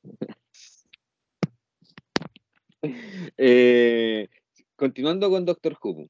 Eh, dentro de todo, eh, lo que podemos hablar, así como de la, es que siento que te podría hablar como de más escenas que me han gustado y que me han marcado, pero lo que quería llegar, y para mí la, la importancia de la serie, que es un concepto que no hemos soltado, que tiene que ver con el cambio y, no sé, recordando ahora cuándo fue la primera vez que vimos la serie, siento que tú ahora como espectador de lo que ha sido Doctor Who, ¿podéis recordar a un doctor en específico, un momento, Capaldi, por ejemplo, y te sitúa al tiro exactamente en el punto de la vida en el que te encontrabas en ese momento? Yo, yo lo voy a confesar aquí.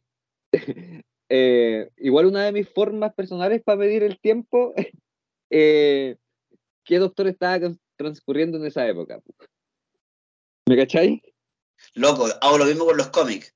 A ver, 2006, 2007, ah, Civil War. Sí, ah, no me acordé. Así, así me ocurrió la cosa. Tal cual, tal cual. Ah, 2013, Matt Smith. ahí sí, estaba. Ah, ya. Ah, que estaba yo. Ah, verdad. Pero y por lo mismo, ¿no, ¿no sentís que te golpea tan fuerte ahora que se va a acabar otro doctor? No te llama como a un, a un momento de reflexión, como decía Juan en el audio, no te llama como a ese momento de, sentarte y decir como ya, a ver, ¿dónde estaba cuando empezó esta, esta chica? ¿Dónde estoy ahora? ¿Cuántas caras tengo entre doctores? Claro. Sí, es un momento, bueno, el, el compadre en el, en el audio lo, lo expresó súper bien, pues, de que, no sé, pues yo he vivido en cuatro casas distintas de que empecé a ver la serie, pues. Y te hace pensar, claro, en... Es que, por ejemplo, me acordé cuando la había visto por el departamento, pues. Dije, ah, no puedo haberla visto en el 2012 porque, ¿me cacháis? Te eh, uno por la, por la, de repente, oh, sí, vi esta serie en, en tal casa. Ah, ya, ahora, ahora me acuerdo, pues. Sí, nosotros vimos, nosotros vimos el capítulo de Van Gogh en tu departamento, en el 408. Claro. ¿Sí? Sí, pues, sí, yo ahí vi el Vincent y el Doctor. Mira, es que yo me acuerdo de la mitad de lo que pasó en esa época, siendo generoso.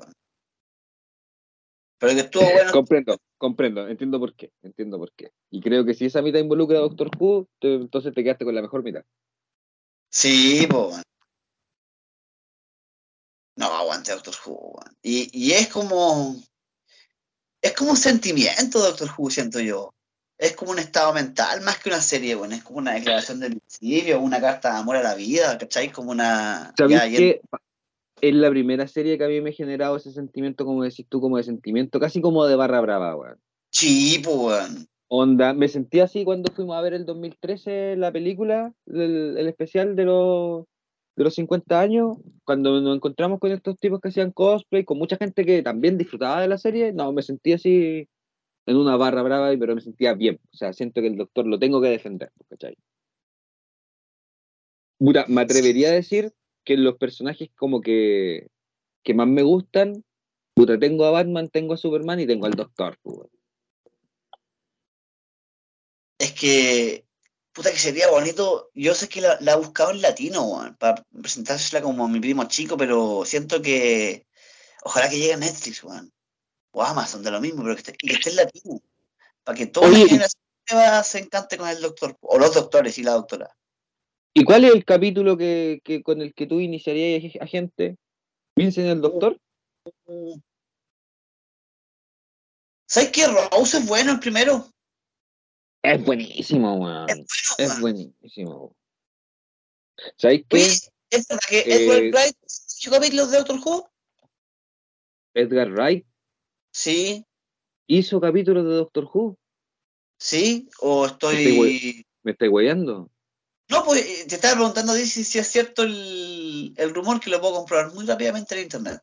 No, según yo no, lo recordaría. Hubiese sido un evento esa weá, pues si Edgar Wright igual es un director de, de renombre ya, pues para los que no lo conozcan, el director de Shaun of the Dead. Últimamente Sí, hizo Last Night on. Soho. Tenías razón. Sí, Los pero. que estuvieron fueron Nick Frost y Simon Pegg. Oye, Simon Peck tiene el bingo de la ciencia ficción, pues. weón. Ese lo están todos. Star Wars, Star Trek, Doctor Who. ¿Qué más? ¿Qué le queda? Misión imposible, no de ciencia ficción, pero está ahí también. Ahí también. No, weón. ¿Sabes qué? Simon Peck me cae bien. Siento que el loco. Se lo merece, se lo merece, mí pasa No, eso no, que más allá de eso, siento que el loco en el podcast estaría súper cómodo. weón. Como Sí, pues. que. ¿Qué? Que pienso que nosotros somos como Shaun of the Dead, pero sin los Dead. o como Spaces, ¿sabes qué? Ya. eh, Como Space, estuvo- weón. esto hice por la rama, pero lo voy a hacer, le voy a dedicar segundos o minutos. Spaces, Recomiéndala. Oh, que es buena, loco, weón. Es de. Porque la colaboración con Simon Peck, con Edward Wright, uno dice, ah, eh, por Shaun of the Dead, la, la del bar, ¿cómo se llama? El fin del mundo y la del Paco, ¿cómo es? Eh, Hot Y- Fuzz. Hot Fuzz, que es la trilogía del corneto, Sí. de este lado que sale todas las películas. Pero no, pues, y no precuela, po. Que es Spacer, que es, es, eh, Una serie. Una serie eh, que está escrita por Simon Pegg y la coprotagonista, que también actúa en Years and Years. Al final les digo el nombre, porque hay que. Y también actúa en Doctor Who. que también act- Es que, ya, convengamos que todos y todas los actores británicos salen en Doctor Who. Ah, Sí, sí. Es todos, pues. El weón que te imaginé pasó. Tenés razón, pues. Todos Sí, pasaron por Doctor Who. Todo el No, elenco de Harry Potter pasó por Doctor Who. gente que, no sé, por la Carrie Mulligan, ¿cachai? Que ahora es muy famosa eh, cuando salió en Mm. Doctor Who. O el Andrew Garfield, ¿cachai? Que también Andrew salió. Garfield. Sí. Cuando van a Nueva York con los. Para que, pa que vean cómo, eh, eh, no sé, pues ser Davos actúa, actúa Tywin Lannister, no lo he visto. No, creo que él no. Pero actúa Michael Gambon, que fue Mark Dumbledore en, la- en las películas de, de Harry Potter. Actúa Ian McKellen, aunque con la voz, pero es Ian McKellen. No, si es el bingo, pues. Y Simon Pegg, bueno, Spaced, ¿por qué la recomiendo? Porque es como del 2000. Spaced será del 2000. Según yo, es como 2000 a seca. ¿O no? Es 2000 seca, Como- 99-2001. Y es como tan nuestra generación, weón. De partida, el loco Simon Pegg hace de un dibujante de cómics que está medio volado. La roommate es una compadre que quiere ser escritora, eh, con problemas para pillar arriendo. Y esta marcha que se da como en los departamentos, pues los, los flats, como le dicen los ingleses. ¿Cachai? Como de. Es como Friends, pero con gente fracasada, weón. Es que el tema es que ellos, para conseguir el departamento, tienen que hacerse pasar por una pareja casada. Exactamente. Esa es la Y premisa. que es un, y que es un drama que hoy en día es súper. eh, eh, ocurre caleta, pues, que de hecho que si no estáis casados son muchos los beneficios de los cuales quedáis fuera. po. Hasta puede ser un arriendo porque la gente prefiere arrendarle a, a parejas casadas, ¿cachai? Para asegurarse un, un- un- un- proyecto a largo plazo, pues de que van a estar ahí mucho tiempo. Entonces, Eh, y la igual los Hyde 2000, claro. Ah, así se llama. se llama. La co-creadora, o sea, co-guionista y protagónica. Y el Simon Pegg, el otro co- co-guionista y protagónico. Sé Sí, que es, buena serie, es buenísima hijos de Shakespeare, tienen esa costumbre de escribir, Sí, porque en Hollywood los que escriben su propio, su propio material son los, los, los comediantes. El Seth Rogen escribe para él, por sus guiones, y como comedia. Pero se da poco de actores. Yo creo que es por Shakespeare, weón. O no, estoy.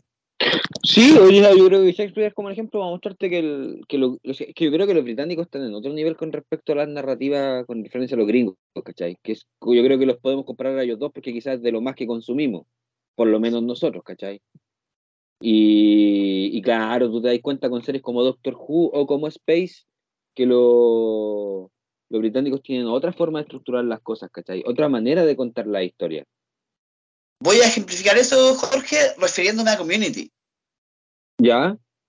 Porque en el capítulo donde van a la convención, Pierce, que es el personaje más detestable de la serie, que es un buen machista, misógino, de la aristocracia con plata. Es un saco hueá, Sí. pero, pero es un buen americano. Y en el capítulo de la convención quieren hacer un remake gringo de Doctor Who y lo ponen a él en el focus group. Ya, Y no sale una acuerdo. serie y salía una serie súper misógina, que el doctor era como un Johnny Bravo, le, le ponían al lado una, una compañía, así como una modela muy exuberante, las aventuras valían callar, porque ocuparon un gringo promedio de creativo de la wea, ¿cachai? Entonces yo creo que los gringos no tienen la eh, sensibilidad para hacer una serie como Doctor Who. que creo que queda demostrado con la película que finalmente hicieron. po. Claro, la del Que, 96. de hecho, que, que no es mala, pero se nota que no es de la misma factura que el resto de la serie. po.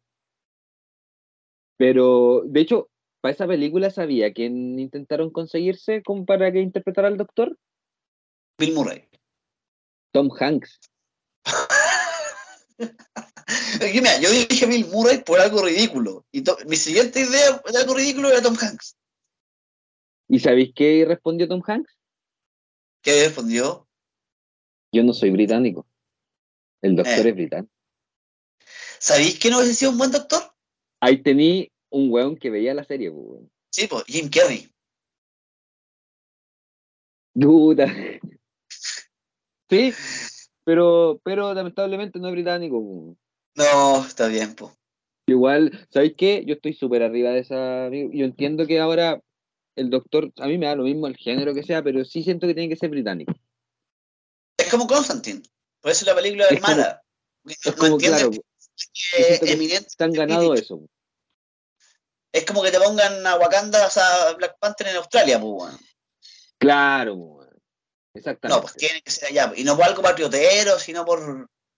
Pues respetemos el juego, po. si queremos jugar hay que respetar el juego. Es parte, claro, pues, de, las de, de las- de las como de las razones fundamentales de la serie, porque no lo podéis sacar. Así como Oye. Superman es gringo. Así como Superman es gringo. Diego, pasemos al siguiente audio antes de seguir Ya, po. conversando sobre Doctor Who. Perfecto. ¿Ya? Eh, ¿Qué nos- voy a presentar primero a la persona. Espera, déjame presentar primero a la persona. Eh, ella ha, sido, de cierta forma, en más de alguna ocasión, una colaboradora del podcast. Y, curiosamente, también estaba ahí el día que con Diego vimos el Día del Doctor, el especial de 50 años en el cine. Se llama Ñaña, también estaba ahí, fanática de Doctor Who, y de hecho nosotros nos comenzamos a hacer amigos porque descubrimos que nos gustaba Doctor Who ambos. Yo recuerdo que a ella la vi como haciendo un dibujo, creo, y era como una tarde y quedé como, oye, ¿veis Doctor Who, y empezamos a hablar, y fue como bacán. Así que aquí van su- sus comentarios. La escuchamos. Para mí, a mí Doctor Who me, me voló la cabeza. Eh, quedé súper metida con la historia desde el inicio. Me gusta mucho que mm, eso que utilizan de darte como pistas de las cosas que están pasando en capítulos como muy anteriores y después en cada cierre de temporada es como, como que te explican todo así y, y como que, que hay para la embarrada así como que no, esto no tienen las pistas o ni siquiera te das cuenta y hay que verlo más de una vez y eso a mí me encanta. Me encantan las series que tienen como esa característica y Doctor Who la tiene, full. Em, lo otro también que a mí me, gustó mucho, como que me sentí muy en, eh, como en contacto emocional con muchos personajes de Doctor Who, como con su desarrollo, con sus relaciones, con su forma de, de expresarse, los problemas que tenían, eh, el cambio de, de personajes también. Eso también es algo que hizo que me mantuviera súper, como, súper pendiente de la serie, porque cambiaban de actores. La esencia como que se mantenía, pero cada actor tiene su, su propia su propia forma de ser doctor y los compañeros co- acompañantes también. Y, y nada, pues como que eso podría decir de la serie. Eh, ah, lo otro, sí, algo que creo que eso y los personajes fueron lo que me engancharon desde el principio, que mm, es la estética. Me gusta mucho la estética de Doctor Who, sobre todo de, la, de las temporadas así como la del David Tennant, como por esa, esa temporada, eh, de la visualidad, de los monstruos, de los personajes de- del espacio, de las armas o los, los cosas que tienen. Ay, sí, otra cosa ahora que estaba recordando. Me gusta mucho que sea una caseta de, de teléfono. Es como entre todas las posibles formas de, de ocultar una nave eh, o una máquina del tiempo, una caseta de teléfono. Qué más curioso que eso, es como. Y ah, pues esa serie me gusta mucho, la banco mucho, me ha llenado de emocionalidades, de buenos ratos, de buenos viajes, eh, buenas tallas, también buenas frases, unas frases épicas se han mandado en esa serie y bueno, por eso me gusta mucho eh, y la recomiendo. Y nada, pues saludos a quien sabe que escuche esto. Oye, Jorge, Dime. ya somos cuatro en la hinchada, po. Ya, Y yo sé que somos más. claro. Pero ya al menos podemos hacer un grupete para ver los capítulos con las poleras de Doctor Who, gritando coro, peleando, es porque, peleando porque Doctor es mejor. Diego, eh, ¿cómo vaya a ver el final de esta nueva doctora? ¿Cómo, cómo lo voy a ver? ¿Qué voy a No hacer? sé, po, o sea, claro, o est- estáis, lo estáis esperando, estáis ansioso, estáis muy ahí, lo vaya a postergar, No, no. para voy a- verlo, va a ser algo especial. Es que ¿para qué lo voy a ver si no he visto nada? O sea, he visto como seis capítulos de la Doctora Nueva, siete quizás. ¿Pero qué quiere decir eso? Entonces no vaya a ver la serie. Es que ¿por qué debería verla? Estoy la onda, pero ¿por, por qué No, yo no. ¿por qué voy a pasar malos ratos? Pero una vez eh, regenerada la doctora, ¿vaya a ver Ah, el siguiente ver. doctor? ¿O tú ya te despediste de Doctor Who? No, la voy a ver, la nueva. No estoy ni ahí. O sea, debe- ya, tú me estás diciendo que de- debería ver el capítulo final. No, entonces vaya, vaya, vaya a saltarte una doctora, eso es lo que vaya a hacer. Exactamente. No quiero. ¿Sabes qué? Quiero cosas buenas en mi vida. Quiero, no quiero pasar mal- malos ratos, Juan. Mira, no te voy a juzgar, pero creo que estoy haciendo trampa. Algo a empezar. Bueno, no te voy a jugar, pero. no, está bien, está bien, pues, está bien. Yo creo que una decisión. No puedo, pues. es que sabes que lo he intentado. Si no, no, no es como que diga, ah, de puro mañoso diga, ah, chao, no quiero. Es que lo he intentado caleta de veces, weón. Pero Yo no, pienso, no puedo. yo pienso que la primera vez que nos damos cuenta que maduramos son cuando empezamos a renunciar cosas por nuestro bienestar. weón. Sí, po. No tenemos Así 20. que sí, porque y ahí entendemos la distinción, la- lo distinto de las personas, porque a mí me pasa que yo no puedo no verla, ¿cachai? Como explicaba antes, pues entonces, no sé si voy a terminar el último capítulo que dejé sin ver, no me tinca mucho, pero no, pues yo estoy esperando el final y, y probablemente como voy el, el día 23, eh, puta, vaya a bajar el capítulo lo antes posible y para no eh, comerme spoilers. po. Y lo voy a pasar mal y me va a dar pena y voy a entrar en un periodo de reflexión. A preguntarme, ah, ¿qué tan lejos he llegado yo po, en mi vida? ¿Es necesaria una nueva regeneración para mí? ¿Te ha pasado eso? ¿Tú has sentido que hay regenerado como el doctor y que te has convertido en otra versión de ti? Eh, es que yo también divido mi vida en temporadas, po. Ya. Y en cada temporada es un Diego distinto. Ah. Sí, po. Ahí soy como los doctores. po. Sí. Oye, así como por curiosidad, que más o menos de, de todos los, los arcos argumentales de tus distintas temporadas, ¿cuál recordáis así? ¿Cuál se ha quedado contigo? Podría decir que es como el mejor, todas las cosas intensas. ¿Cuál ha Oh, sido tu mejor temporada? Es que van dos. Van, van dos más una precuela. ¿Ya? Van dos, po. De mi vida adulta. La precuela es de. La precuela es como Boyhood. Eh, de, los, de los 7 a los 18 y después comienzan adultos que van dos hasta ahora. ya. Y cambian de nombre según la temporada. Y el mejor Diego, eh, creo que el de la 1. El de la 1.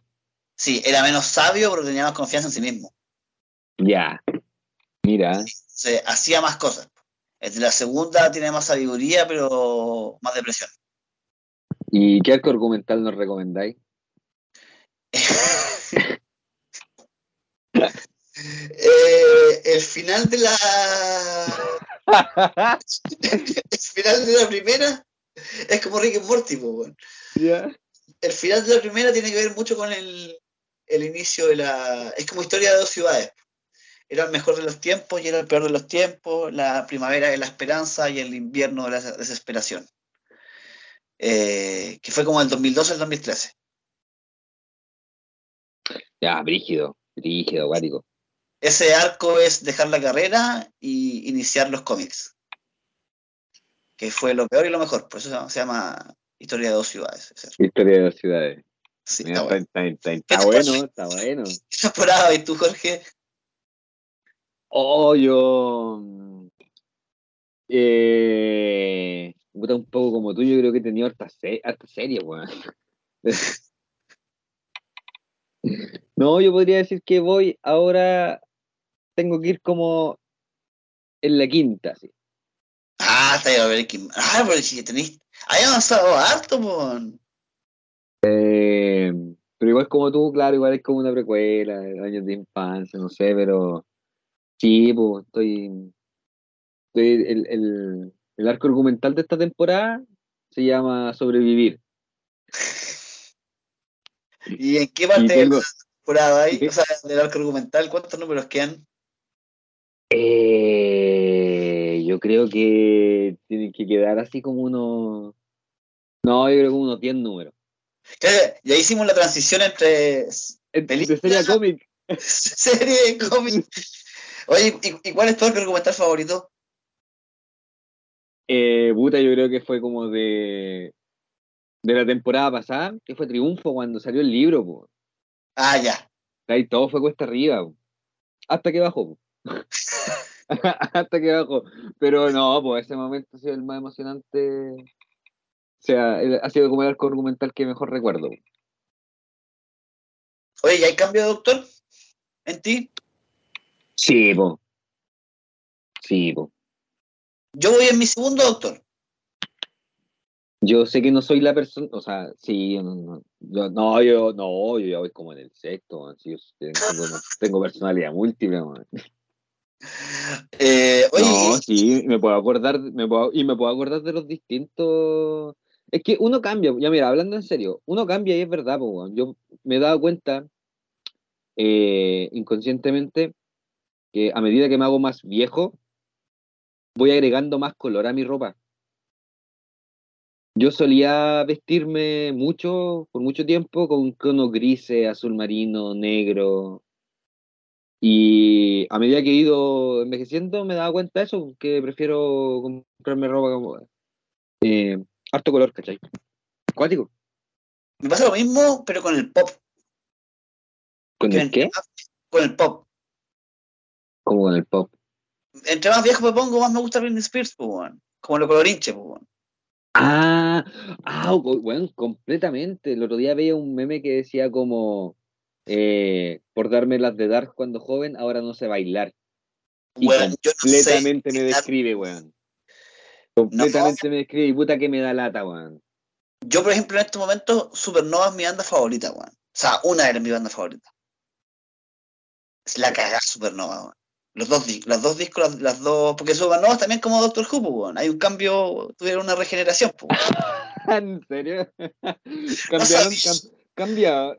Es que, weón, es que, insisto, por ser Darks no aprendí a bailar. Yo cuando Puta. hablaban de Supernova, para mí la weá era... Me repelía incluso, ¿cachai? Decía, No quiero saber de esa weá. No, pues Supernova hay primera y segunda generación, pues, weón. Mira, weón. No, si también ahí a Doctor Who le, le robaron sus cositas, pues. Lo que es que eso es lo que te enseña Doctor Who, que no tenéis que cerrarte a nada. No. Es como Cada lugar a donde tú vayas es un planeta nuevo y tenéis que conocerlo. Y de hecho yo creo que de ahí viene que sea tan progre Doctor Who porque puta que tenéis que ser tolerante para en cada capítulo aprender una nueva forma de convivir, de, de relacionarte con, bueno, con la naturaleza, con todo, a nivel político. Ca- cada escenario es un, una oportunidad para cantar una historia, no sé si me entendéis para dónde voy, como, Sí, no, sí, te entiendo como una completamente. moraleja, ¿cachai? Como una... Eh, Exacto, estoy, estoy de acuerdo contigo. O sea, eh, eh, es una lección de vida que tenéis que aprender. Claro, y a veces puede ser más explícita y a veces más por debajo, ¿cachai? Más implícita. A veces son lecciones que no, que no nos gusta aprender, ¿cachai? Que son duras, po. Si no siempre es algo bueno. po. El mismo caso, el capítulo de Van Gogh, yo creo que eso, po. No, claro, que eh, no todo es, es miel sobre hojuelas. Exactamente, po, exactamente. Es lo duro de la vida. justamente crecer tiene que ver igual con, con, con que te vayas a encontrar con cosas dolorosas. Oye, Diego, consulta. Dispara. Aterriza la TARDIS en tu patio y el doctor te ofrece ser su compañero. Le diría a en tu ¿Apa- bolsa. ¿Apañáis? No, es que estoy muy viejo para ser compañero, po, weón. Ah, Pero, bueno, había un viejito en la nu- con la nueva, po. El chofer de buses. Sí, pues y en algún momento igual lo acompañó Wilfred, pues, el abuelo de Donna. No, pero ese es como Jerry Smith con Rick, po, weón. Son capítulos muy puntuales. Y en la última temporada hay uno de. El caballero, pues, el, el abuelo del, del otro compañero. Ya, le diría al loco, pero le diría como. Hagamos un- una marcha blanca, po. no me llevéis con los Daleks, po. Lo primero que le diría, nada de Daleks, nada. No, es que en realidad es, es la premisa de Doctor Who. Sí, vamos a pasar un verano tranquilo en. Él no busca problemas. Y llega y se pilla con una invasión, se pilla con no sé qué weá, una guerra. Es que me da miedo, Jorge, weón. O sea, me da mucho miedo. Entonces no sé si diría que sí, weón. Sí, sí, igual es como una decisión medio difícil. Eh, oye, quería hablar otro, otro momento antes de que se nos acabe el programa, pero quería hablar otro momento de mis favoritos, ya que mencionaste a los Daleks. Que creo que igual es un concepto que vale la pena tocar si estamos hablando de Doctor Who. Que son el, el equivalente al Joker. Justamente, pues, justamente. Todo Sherlock Holmes necesita su Moriarty, su Superman, un Lex Luthor. Entonces, el Doctor tiene a los Daleks, que son, básicamente, son seres de puro odio. Son una raza avanzada que se encerraron en carcasas metálicas y postulan de que es, son la raza más pura del universo, por lo tanto, la única que debería existir. Eh, ¿Sabéis qué? Hay un episodio en la cuarta temporada, que a mi parecer creo que es la mejor. La cuarta temporada. Hacia el final, los Daleks se secuestran la Tierra, pero ni los humanos ni los espectadores sabemos que son los Daleks hasta que te lo revelan cuando dicen así como estamos recibiendo un mensaje de la fuerza que nos capturó, ya transmítanlo. Y se escucha la frase típica de los Daleks que es exterminar. Exterminate. Exterminate. Y te muestran un recorrido por todas las personas que han aparecido en la serie y que han conocido a los Daleks y están todos cagados de miedo. Yo encuentro potente esa escena por la capacidad que tienen cada uno de los actores de de verdad demostrar que darle a entender al espectador qué tanto miedo tenéis que sentir frente a los Daleks, ¿cachai? Y convengamos que los Daleks, el diseño no ha cambiado desde el 63, que básicamente tienen un sopapo en una mano, rayo láser en otra, o sea, no mano, es como un Arturito de Star Wars, pero es el diseño de la weá, para, que- para que entiendan, Pero más tieso todavía. súper tieso, y a mí me dan miedo, po. Ya creo que pueden parecer como chistosos desde afuera, pero sé lo que son y sé lo que son capaces de hacer, po. Ese es el tema que la- los escritores se la han arreglado súper bien para inventar historias en las que los Daleks, que por diseño son ridículos, digámoslo así, de verdad dan miedo, po. Sí, po. Terror.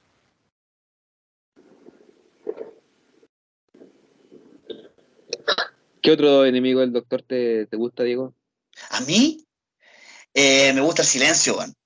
Ya, son bacanes. Escríbelo. son bacanes. Me, me- eh, ¿cachai? que en el fondo, si tú los estáis mirando directamente, ¿cachai que están ahí? Los miráis. Pero si tú eh, desvías la vista, se te olvidan. Eso es cierto. Sí. Y entonces hay como toda una conspiración global, van a Estados Unidos, eso me gusta. En ese, en ese capítulo van a Estados Unidos, está metido el lanzamiento. Oye, se me olvidado mencionar algo. Doctor Dale, dale. Who se estrenó el mismo día que murió Kennedy. Mm, y toda razón. Se me había olvidado profundamente eso y el capítulo lo tuvieron que dar de nuevo. Sí, porque no lo vio nadie. No lo vio nadie, pues. Ah, bueno, sigo, sigo con el, el enemigo que me gusta. Porque me gusta cuando aprovechan de ir a Estados Unidos. O sea, aquí tienen. Están metidos como con la CIA, ¿cierto? Hay como un agente de la CIA que es como el, el actor invitado. Sí. Me- o FBI, no me acuerdo. Pero. Silencio, weón. Y después nos enteramos que son un grupo rebelde de otras de otra rama, po. No, güey, el silencio son, son sacerdotes. Ellos hacen las confesiones, pu. Y son buenos, po. El- los- los- es genial porque aparecieron como malos y una temporada después, dos temporadas después te dijeron, no, ellos son una rama de nuestra iglesia y la iglesia es buena. O sea, buena. No, pues la- lo- es que el- la iglesia es lo que estaba, estaba en guerra con, con el doctor, pu. Sí, Y po, le, pero. y le enviaban ataques desde el futuro. Sí. Eso es para la trilogía. Hoy tengo los recuerdos tan mezclados, Jorge. Oye, eso, Diego, ¿viste algún capítulo para prepararte para este episodio? Eh, ¿Alcanzaste a ver algo? ¿No pudiste a ver bajarlo? uno. Alcancé a ver- uno. ¿Cuál? El The Name of the Doctor, que es el final de la séptima. Que inicia una trilogía que es el final de la séptima. Es el- la película de los 50 años y el especial de Navidad entre la séptima y la octava. Claro, que es el final de Matt Smith. Sí, alcancé a ver ese capítulo y me hizo acordarme porque amo a Clara, Ya, que la mejor companion, según yo. Me gusta que ella es profe, eso me. No, me encuentro genial. Y la más valiente, weón. Como que cuando se fue Amy de companion, que era mi primera experiencia con alguien así, dije, puta, nunca van a poder cambiar. Y dos capítulos después ya la había olvidado. Y más allá que- de que me guste como románticamente, que también me gusta románticamente, la admiro como persona, weón. Es una, es una gran mujer, Clara, weón. Su tema que- es precioso, weón. El tema es música, el tema, su tema musical de la banda sonora. que de hecho sonó en uno de nuestros episodios de Nación X. Sí, Eh, es posible. lo, ¿Sabéis qué es lo, lo- lo que tiene Clara? Que para mí Clara es un personaje. Es mi segunda compañera favorita. Eh, pero para mí Clara es, como lo describiría como personaje, era alguien que quería ser el doctor. Y esa guaya lo encontraba valorable porque Clara profesaba los mismos valores que el doctor, solamente porque lo admiraba. pu. Y actuaba en consecuencia de cómo ella pensaba que el doctor actua- actuaría. O decir que no lo había visto, sí, Jorge. Súper buena mirada. Es que si te dais cuenta, Bueno, mini spoiler, la historia de Clara se cierra justamente por eso. es muy osada, muy audaz. Quiso ser el doctor. ¿Cachai? Eh, pero es buena compañera. Eh, también muy linda la actriz y ahora la pueden ver como Joanna Constantine en, en la Jorge. serie de Sandman. Yo me acabo de enterar de algo con Sandman. ¿Qué? Se pronuncia Constantine, Constantine, sí. no Constantine. Porque cuando uno lo lee, cuando uno lo lee, nunca tiene que pronunciarlo, porque eso te pasa con los cómics. eh, como que cuando lo estáis leyendo no lo pronunciáis, pues, weón. Hay, hay nombres que no me atrevo a pronunciar, porque no Por sé si lo estoy pronunciando bien. Cuando era chico, yo pensé que el almirante se llama Chorchane y es Cochrane, pues, weón. Weón, yo también decía Cochrane. Yo decía Crochane, Crochane, no, es Cochrane, y no es Constantine, es Constantine. Está buena Sandman. ¿Lo estáis viendo? Eh, terminé el capítulo de ella, el 3 creo. Ya. ¿Y qué te pareció como Joanna Constantine? Genial. ¿Cierto? Me gustó que terminara igual que el cómic, cuando le dije, cuando le dije así como esta pesadilla que tenía ella no, Sí. no, no la voy a seguir teniendo. Sí, tal cual. No, ella es buena actriz, Jenna Coleman. Ojalá verla en más cosas, pu. Y ojalá alguna vez verla de vuelta como Clara, pu, si uno nunca sabe quién, quién regresa, pu. ¿Cachai? Vimos la vuelta del, del capitán Jack Harness, que era el, el personaje que mejor representa la diversidad sexual. Y todo Torchwood. Torchwood es un. Es un. Es como ¿es Skins, pero con ciencia ficción. Sí. Porque Torchwood es como el equivalente a Shield. En- Claro. Como en, pero está es pura gente queer. Son como los que comandan la wea. Aclarar que- Aclarar que Torchwood es una serie spin-off de Doctor Who. Exactamente. Sobre justamente como dice Diego, una organización que es como Shield en el mundo de Doctor Who, es Torchwood. Y sí, pues, es como, la, la serie es como ver skins, pero con el control 3. No, es genial, pues. Así que no, el Doctor Who, la constitución la aprobaba, pues. De más que sí, pues. A pesar de que, él- a Vaya, pesar de que él como viajero en el tiempo sabía que no iba a ser aprobado. Oh, qué, oh, qué triste. Ahí tenéis buen capítulo de Doctor Who, pues, que viaja con una compañera a- al estallido social. hagamos, ¿cómo se llama esto cuando uno puede hacer un guion de una serie para, no sé, pues uno escribe un guion de Friends original? ¿Un fanfiction? No, pero tiene otro nombre. Eh, Spec, creo que es. Spec Script.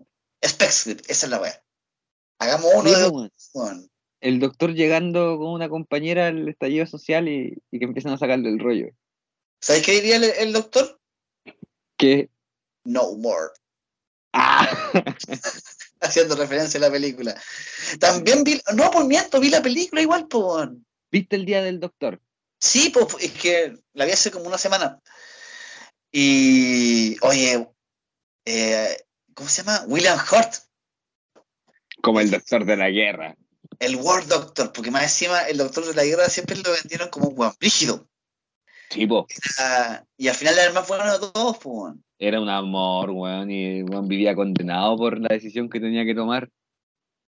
Que el War Doctor, convengamos, fue algo que se sacaron de la manga diciendo, bueno, en la guerra del tiempo, este evento del cual te lo cuentan con cuentagotas, ¿cachai? Te dan pastillas, ¿cachai? En la temporada 1 te entregaban semillas que iban sembrando, pero que se demoraban temporadas, otras temporadas en llegar, pues. No es como la Sí. Las cotillas se abren al final de la temporada 1 de Los y al, al- al siguiente capítulo sigue con eso. Entonces el, el doctor de la guerra era como el prohibido, ¿cachai? El que. Porque el doctor se llama así porque él eligió ese nombre porque quiere sanar, pues. Sí, po. quiere arreglar cosas. Por eso es el doctor. No un doctor, el doctor. El doctor. Aunque Oye, doctor- pero. en la temporada 7, unos locos le dicen que producto de la interferencia que él tuvo en su planeta, la palabra guerrero se llamaba doctor. Sí, Y ahí te dan a entender de que este bueno igual es un. tiene, los gringos le llaman el warmonger, pues. Que igual claro, de repente le da la weá y se le sale lo. No, es que Es que dentro de, como de, la, de la mitología de su universo hay razas que consideran que el doctor es un peligro, po. Así que hay que que de repente al doctor como que le dan apodos, nombres, y uno de esos es como la tormenta que viene. Oye, pero. Va, ¿qué te iba a decir yo? Te iba a preguntar justamente lo que estabas diciendo. Ya, ¿viste el. el, el, el, el- el- el- ah, la película, El Día del Doctor? Que es el momento que igual ocurre una ocurrencia que no es extraña en la serie, pero que sí ocurre pocas veces, en que se juntan dos versiones del Doctor. Tenía dos actores ahí compartiendo. ¿Ya? Que esa fue fue toda una experiencia para nosotros porque no había ocurrido en la serie nueva. No, ¿cachai? Eh, a mí me gusta mucho la buena onda con la que se hace la serie, en términos de que volvieron estos personajes y se respetaron la mitología, a pesar de que hicieron como todo este enroque para que pudiera pasar eso en el tiempo. Puta, lo encuentro fascinante y sigo insistiendo, creo que es una muy buena serie. Eh, eh, en mi caso lo fue, que siempre como que pretendo mejorar en lo que es mi escritura, a mí ver Doctor Who me sirve. Porque encuentro que son, insisto, lo conversamos hace rato atrás, pero son guiones demasiado inteligentes, ¿cachai? El mismo hecho, voy a poner como ejemplo la película, El Día del Doctor, ¿ya? Que se vendió para que la viéramos en cine eh, con 3D. Y es la primera y creo que única película que yo he visto que ha integrado el 3D dentro de la narrativa de la historia. por el cuadro. Porque la historia justamente trata de que encuentran unos cuadros que son 3D, pu, y lo explican porque es tecnología de los señores del tiempo. Los señores del tiempo son capaces de eh, como cambiar las dimensiones de las cosas, entonces pueden parecer más, gra- más grandes por fuera de lo que son por dentro. Es que no era un cuadro, po, de hecho era un fragmento del tiempo congelado. Es un fragmento del tiempo congelado, justamente. Mira, mira las locuras que se sacan, pero ¿cómo se les ocurre esas cosas? Yo no entiendo. ¿En qué estado mental están persona? Yo me pregunto si esto tiene alguna raíz en algún cuento o folclore británico, porque hay demasiadas similitudes incluso entre Doctor Who y Harry Potter, pues. Si te fijáis, esta última saga de películas de Harry Potter de, de Animales Fantásticos, el protagonista, el Newt Scamander, ese Ah, weón sí. es un señor del tiempo, weón. Yo creo que tiene que ver con que miles de nerds en Reino Unido crecieron con Doctor Who y esos miles de nerds están escribiendo ahora. Stephen Moffat, eh, o sea, yo creo que Doctor Who es fanfiction, ¿cachai? Claro. En el estricto rigor, en, la definición literal de la palabra, son fans que hacen ficción. Entonces no me extrañaría que otros escritores y escritoras del Reino Unido eh, se inspiren, porque claro, tú decís que el, el de Animales tiene hasta un- una maleta más grande por dentro, ¿cierto? Eso, si la maleta es la TARDIS, pues. El buen se mete adentro y tiene como su base de operaciones, que es lo mismo que la TARDIS, que una cabina telefónica donde por dentro es la máquina. pues. Lleva un tipo muy extravagante. Sí, no quería mencionar el, el atuendo, porque el atuendo es igual que el Matt Smith en su segunda versión. Y eso es un poco injusto, weón, porque siento que a Doctor Who le falta masividad. Es, esta- es como quinta vez que digo esta weá. Como porque Sí. te pasa muy pocas personas que conocen, o muy pocas, no sé si está bien dicho, o pocas personas que conocen le gusta Doctor Who en comparación a la gente que le gusta Juego de Tronos. Claro, claro, claro, claro, claro. O no, o pongámoslo como, por ejemplo, en comparación al- a la época en la que Doctor Who lleva vigente.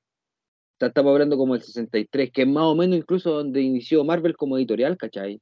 Entonces, sí, a mí me parece un poco, un poco injusto que personajes como el Doctor Who no tengan la misma tribuna hoy en día como lo tienen personajes como Batman, como lo tiene Spider-Man, como lo tienen los X-Men, ¿cachai?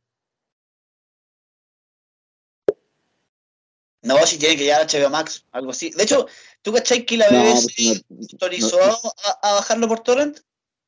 ¿En serio? Dijo, mientras dijeron, lo voy a bu- buscar la noticia. Que era, eh, porque de, de partida los capítulos viejos hay unos que se perdieron. Sí, pues hay calidad de episodios perdidos. Entonces, como que la BBC permite descargar legalmente Doctor Who en BitTorrent. Ah, y hicieron un torrent, weón. Calla. La BBC permite descargar. Entonces, ¿cachai que es, es como un como cuidar el legado de Doctor Who? Es que ahí es donde hay más, es más importante traspasar el mensaje.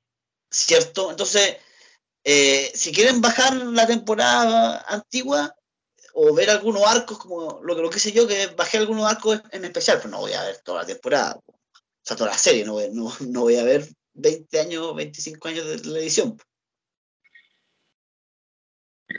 Eh, puta, no, yo recomiendo a la gente que bajen desde el, o sea, que, aprovechen de bajar la, la temporada de la nueva, la serie nueva. Y si no, lo invito al próximo año a sumarse a lo que va a ser las aventuras de este nuevo doctor, pues. Claro, Que ahora, oye, ahora es como el momento para subirse a la serie. Claro, tú estás en contra de promocionar descargas ilegales, ¿cierto? En el podcast.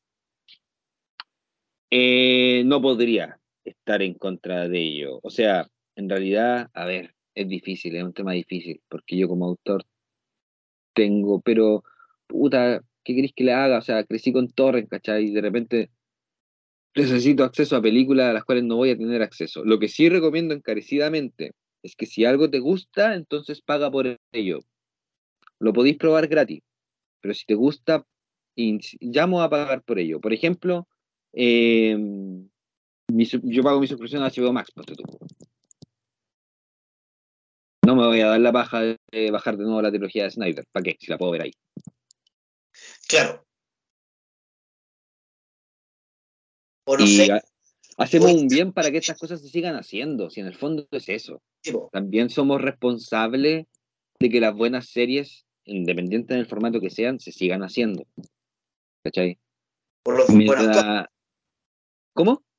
por los buenos cómics, por los buenos libros. Por eso, po, en, el, en el formato que sea, po, en el formato que sea, po, ¿cachai? Es una lata, por ejemplo, ver que hay buenas series de cómics que se cancelan por bajas ventas y eso es básicamente por las descargas, ¿cachai?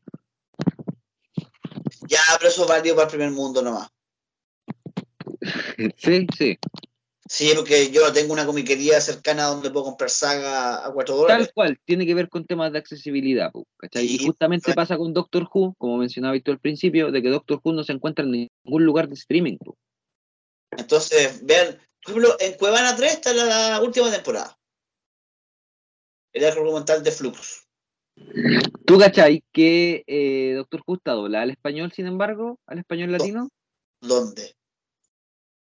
Es el tema, no sé dónde se encuentra, pero yo he visto capítulos de Doctor Who en latino. Me encantaría. Si no me equivoco, eh, está. Parece que en la cuarta es la única que no está subtitulada. O sea, perdón, doblada. Ya, pero la pueden ver en inglés, los cabros chicos, igual que se esfuerzan. Sí, pero las otras están todas dobladas. Pero es un doblaje medio extraño, porque, y este es un dato que me tiraba mi hermano, mi hermano es bien, eh, sabe caleta de este tema, que es un doblaje extraño porque nosotros estamos más acostumbrados a lo que son los doblajes venezolanos y mexicanos. Ya, y este. Au- aunque no lo notemos, tienen un, un- un tono de voz distintivo. pu. Este es raro, pu. yo lo encontraba súper raro cuando lo escuché y mi hermano me dijo, porque son argentinos. No se escucha el Ah. acento argentino, ya, es un español neutro, ya. pero no es el mismo español neutro que hayas escuchado toda tu vida. Oh, ya. Ya, pero hay que abrirse una experiencia. Justamente, pu, justamente. pu. Aparte que Doctor Who igual es una serie que yo creo que por mucho que inglés sepa, igual es bueno verlo con subtítulos, weón. Porque de repente te sueltan una sarta de conceptos, el 80% inventados, pero Eh, que son ¿cómo se llama? confusos, El pu, weón. Technobabble. Tecnobabble.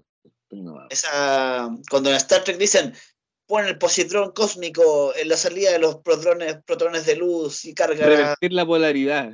revertir la- ¿Qué es eso, weón? ¿Sabes qué? A mí ese más del. Como esa verborrea de repente que sueltan en Doctor Who, una de las que más me gusta es cuando Tennant describe la guerra del tiempo y te empieza a hablar así como ahí estaba el niño pesadilla y el rey que nunca fue con su ejército de jamás será y por qué y la horda de travestis bajó y weón te habla así como de puros conceptos que te los solamente podías imaginártelo y son súper rígidos pues. Eh, o yo también me acuerdo cuando hablaron harto, ¿te acuerdas de Trenzalor? Sí, po. Que solo era una idea, que te, te la daban como, no, es que Trenzalor, bueno, pequeño spoiler, es el sitio de muerte del doctor, pues. Que hay Pero- un concepto súper interesante, disculpa, pero que cuando el- al doctor le dicen como que encontraron Trenzalor, el one se pone a llorar y dice como, como viajero en el tiempo solamente hay un lugar al que tú nunca podías ir. Tu tumba, po. Ese es de Dane of the Doctor, po. Sí, po. Y eso es algo que uno nunca se había puesto a pensar de que, claro, pues en algún momento del tiempo y el espacio tiene que estar enterrado el doctor de alguna parte, po. No, que fue una serie argumental, weón. Es La, genial, weón. mejor, la mejor trilogía de ciencia ficción. Y ahí está, en- olvidada. Sí, la verdad es que sí. La verdad es que el uso del viaje en el tiempo que tienen es eh, notable. Para todo lo que hacen. Esa weá en la película de esconderse dentro de la pintura, weón. Eh, claro, de capturar Gallifrey en un solo momento. Es genial. No, Y, y- y creo que de eso carece esta nueva serie de, de la Sí, doctora posiblemente. nueva. De ese ingenio. Eso fue lo que se perdió. ¿Sabes que en, en la película salen todos los doctores? Sí, po. Todos. Sí, po.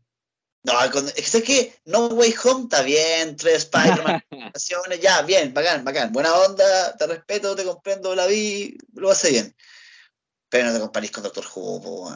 El que no conoce a Dios. A cualquier santo le re... No, po. y es, que es lo, como- es lo que pasa con Tarantino. ¿Mm?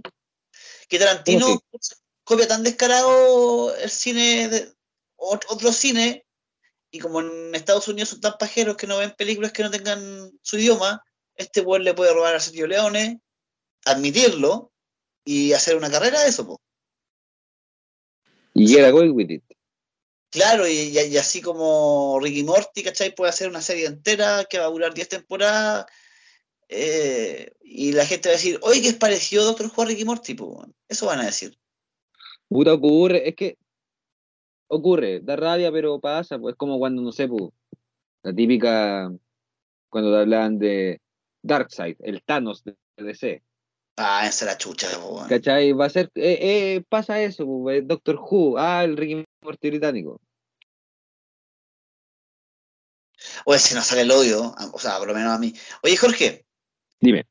eh, palabra al cierre, porque creo que llevamos como dos horas hablando. Sí, es, un- déjame decirte que es una lata que nosotros no contemos con la tecnología de los señores del tiempo para abarcar tanto en tan poco. Me pasa que ahora hablando de Doctor Who, podría seguir hablando, podría seguir recordando capítulos, podría seguir sacándole rollos, ¿cachai? Pero claro, llega el momento de terminar, como dijo un audio por ahí, pues, todo principio tiene su fin. Y hago la invitación nuevamente a ver Doctor Who. Es una de mis series favoritas de la vida. Creo que me ha ayudado anímicamente. El Doctor se ha transformado en una suerte de amigo, que no sé si llamarlo imaginario, porque las emociones que me produce son reales. Es como, ya, ¿te acordáis cuando erais chico y en el catecismo te decían de que tú vais por la playa y hay un par de huellas acompañándote y ese es Jesús? Ya, para mí Jesús nunca llegó, llegó el doctor. y me ha acompañado en este viaje y lo siento muy personal cuando el doctor cambia, cuando muere una, una regeneración y empieza otra. Lo siento muy personal porque yo me he encontrado ahí, ¿cachai? Me he visto en situaciones como esa, extrapolando lo que es la realidad con la ficción. Y me hace pensar, me da para pensar, pues yo, eh, puedo decirte que va a morir una regeneración del doctor y va a empezar un nuevo ciclo en mi vida. Eso. Eso está bien, Jorge. Eh, oye, la, parábola o la fábula que estáis hablando era que Jesús te llevaba por, la playa, ¿cierto? Sí. Habían dos pares de pisadas. Y en tus malos tiempos solo hay una. La persona decía, oye, ¿por qué hay una en malos tiempos? Es porque Jesús te lleva un brazo con tu madre. Sí, pues. El altísimo, el altísimo, el flaco Inri. El nazareno.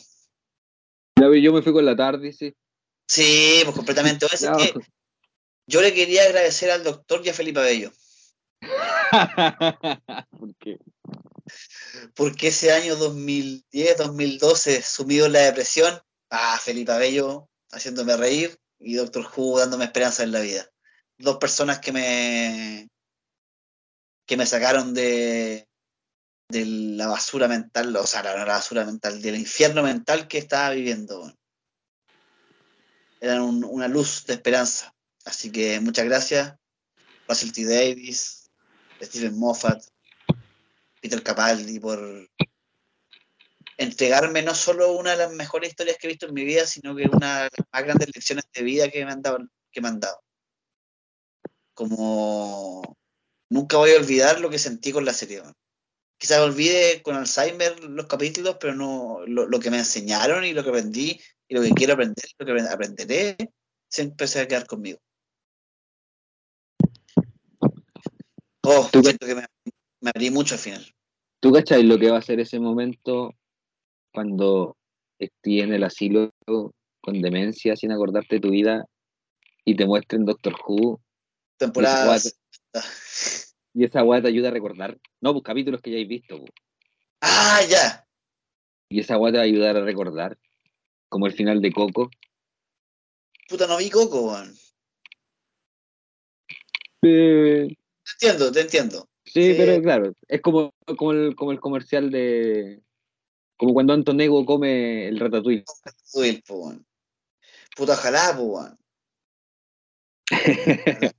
ya, Jorge, nos despedimos entonces. Nos despedimos, pues hasta la próxima.